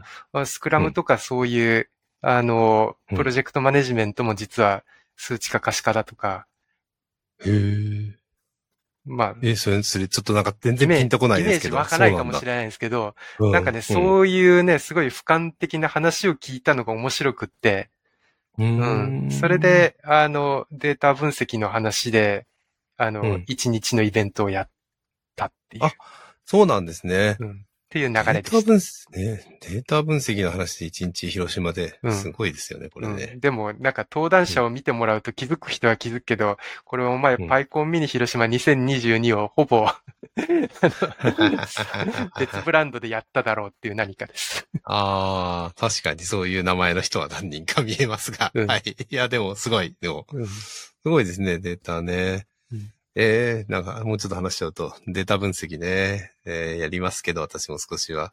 いやー、随分、だって本をいろいろお書きになって、私もちょこちょこ読みです。いやいや、いやいや、まあまあ、ですけど、えっ、と、あー長くなりそうだけど話そうかな。おやえっとお、今日終わった、今日って言っちゃいけない。いつ公開するか決めてないのに今日ってまた言っちゃったっていう、ね。あれですけど、最近終わった話で、はい。はい大学で、えっ、と、2年目なんですが、授業をやってまして、お疲れ様です。はい。えっ、と、発表会、今回ちょっと人数多かったので、全員に発表してもらって、うん。最後、成果発表で、えー成果発表最後の課題にするっていうのをずっとやりたくて、そういう風な形にしようとしたんですが、ちょっと今回人数多くて、はい。成果発表全員やれないと。うん。なったので、希望者だけオンラインでやるとはあ、はいうことにしまして、オンラインで、えっ、と、担当の先生にも教授にも来てもらってあ、はい。やりましたが、えーまあ文系に教えているので、はいなかなか Python とかプログラミングっていうのもほとんどやったことない人に、ええ。プログラミングの基礎から始めて、はい。何かテキストデータ分析してくださいという、ちょっと無茶ぶりなテキストで？ですけどはあ、はあはあはあテキストですね。あの、うん今年はもう完全にテキストデータ分析ってテーマに。してうんやりました。まあテキストじゃなくてもいいよとは、最後課題としてはテキストじゃないやつでもデータ分析ならいいんだけど、うん一応授業の前編はテキストのデータ分析ですね。まあでも、文系の人には逆にとっつきやすいかもしれないですね。すそうなんですよね。で、社会学研究科、まだ社会学部なので、うん、うん何か研究にまつわるでもいいし、自分の興味範囲のことに対してっていうことで、そういうテーマになってて、はい。最後の課題は全員違うデータでやらなきゃいけないというか、ですよ。こちらがサンプルデータを与えないっていうところから始まって、グループでやるのでて一人ずつ。一人ずつですこれは結構大変だと思いますね。グループにしてもよかったかもしれないですけど、またグループ活動する時間とかもなかなかないので。一人ずつで、うん。なんで、まあもちろんその、なのでそこまですごいうん。成果が上がるっていうのはなかなかないんですけど、何か興味のあるものを、データを、まあ、も、どっかから買ってくる、持ってくる、スクレーピングする、なんでもいいんですけど、うん。まあ、持ってるでもでもいいんですけど、なんかして、うん。そこから仮説を立てた後に何かやってくださいっていうテーマですね。結構難しいと思います。あの、正直。仮説を立てて、このうん。データとこのデータがあるから、これやったら、ここで似てるものが何か見つかるかもしれないとか、なんか何かができるかもしれないっていうのを仮説を立ててからやってくださいっていうので、結構無茶ぶりだったんじゃないかなと思ってますけど、うーうん面白かったね。発表してくれた人たちならさすがにやっぱり面白かったですね。皆さんね。すごい頑張ってやってるなっていう感じでした。何パーセントというか、どのぐらいの人が発表までこぎつけられてるんですか、割合的には。えっ、と、一応ですね、まあ発表はまあ、えっ、と、成果を別に求めてない、そこまでのものでもないので、うんうんえっ、と、本当に人数が10人ぐらい、50人中10人ぐらいしか発表できない枠しかなかったので、ああそれは希望者だけですね、発表するのはう。んでも、一応、課題提出まだ全然見てないんですけど、課題の中を。うん課題提出は50人以上してくれてるので、あ、そうですか。まあ、それなりに何かしらはやったんやなるほど。ってくれたんだと思います。うん。課題提出のが手前だったので、あはいはいはいはい。課題提出があって、その後発表だったので、わかりました。はい、何かしら多分、やってくれたんじゃない、あの感じからするとやってくれたんじゃないかなと、まだ結果を見ておりませんが、思っています。でも、すごい、それはでもよくやってると思うんですけど、なんか驚きません？なんか今時のそういう、なんか学生の人にそういう課題出してちゃんとやってくれるっていうこと。いや、驚いてますよ、私も。ですよね。みんな、みんなやるんだと思って。あ、真面目だなっていう、こういうおかしいですけど、すごいちゃんとやりますね。すごい頑張って、うん。何かしらやろうとして、なんとかそう。やってましたね。いや、なんか、それだけやっぱりデータ分析っていうのが、特に若い人に普及したというか、認知がすごい高まってるんだと僕思いますよ。それはそう思いますね。あと、プログラミングってことも含めてですね。含めて、そうそう。データ、データ分析とかプログラミングっていうこと自体に、やっぱり興味を持ったり、やらなきゃって思ってる人たちは増えてると思います。それはすごく。ねえ。で、あとはまあもちろんその仮説検証みたいなそういうなんか研究、プロジェクト、プレゼンの型みたいなものもすごくね、あのみんな身についてるというか意識されてるし、うん。ねえ。だね、あの、そう、あっという間におじさんは時代遅れになるっていうのが、いや、ああいやいやいや、まあまあまあ、本当にね、本当にそれは怖いですけど、まあ別にそれを言って、時代遅れになるのはしょうがないんですが、いや、えっ、と、本当にそう思いますね。うん。やっぱりすごい、あの、そういうことすごい意識してる人多いと思います。うん。そう。だから私も、全員が、あの、履修生になって放送大学に入ったっていうのもあるし、うんその、これさっきのそのオープンセミナーの関連イベントなんですけど、あのね、広島県が、この話しちゃった。広島県がうん AI 人材育成プロジェクトっていうのをこの何年間かやってて、あの、なんか、県、県の主催のデータ分析コンペみたいなので、私あんまり興味なかったんですよ。やってたりとか、あの、なんかそのデータ分析の勉強会みたいなことをやってたんだけど、去年突然気がついて、あれ？よく見たらうん、シグネットの e ラーニングをタダでやらせてくれるっていう企画じゃん？これって。突然気がついて、えじゃあ、そうん。それはちょっとやってみようかみたいな感じがして、それで、それでなんかあうの、ハンズオン勉強会に参加してはい、なんかあの、コンペをみんなでチームでやってみようみたいなのを、あの、年明け2ヶ月ぐらい体験して、うん。ああ、うん。なるほど、こんな感じでやっとるんかって思いながら、やってることはわかるんだけど、ちょっとなんうん。かあの、コンペ的なものにあああまりにも私がちょっとしばらくご無沙汰してて、手が動かなかったので、悔しいのでなんとかしたいなというのもあって、ほほほほ。あの勉強、それで勉強、そうそう。分析とかの勉強もそそれで僕自身が、うん。あの、シグネートの、あの、ただでやらせてもらってるやつを延々ずっと、あの、うん。解きながら、あの、一方で、そう、コンペって何が面白いのっていうのを、あの、トートークのネタにしてもらったりとか、そういうう、んそれがさっきの、あの、オープンセミナーの話の、あの、一つのモチベーションだったりする。すごいな。結構繋がってるんですね、そね。そうそうそう。うん。うん、で、あの、私も勉強するけど、うん。なんか、あの、うん。それこそ遠くに行くならみんなで行けっていう。うん、みんなでそういう e ラーニングとか、データ分析コンペの話でうん。盛り上がれるようなコミュニティにちょっとずつ広島の Python 会話をしていけたら、もっといろいろう、ん。あの、人を輩出できるんじゃないかと。思っているわけです。すごい、繋がっちゃった。なかったでしょ？う。さすがに。うんすごいな。ですです。はい。まあ結構長くなっちゃいましたんで、この辺で終わりますかね、でもね。でしょうなんかずっと話してると、なんかこの勢いだと、なんか他の話にまた行っちゃって、やめとこう。えーこれも話したい、あれも話したいで、うん次々に行っちゃうそうなんで。終わりにして、準レギュラーへの道を目指します。あ、そうですね。それをぜひお願いしたいと思いますが。はい。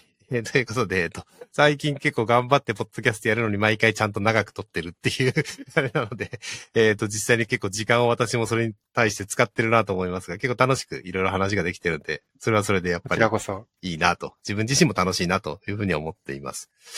ということで、えっ、と、そろそろじゃあ42回目？今回。42回目の西本さんのゲスト62会を回目って聞いたのあれ62で42じゃない、62です。すいません。はい。ま、言い間違えました。はい。えっ、と、62回目の、えっ、と、ポッドキャストこの辺で終わりたいと思います。えっ、と、本日のゲストは西本さんでした。西本さん今日長々ありがとうございました。はい、西本拓也でした。ありがとうございます。はい。それでは失礼いたします。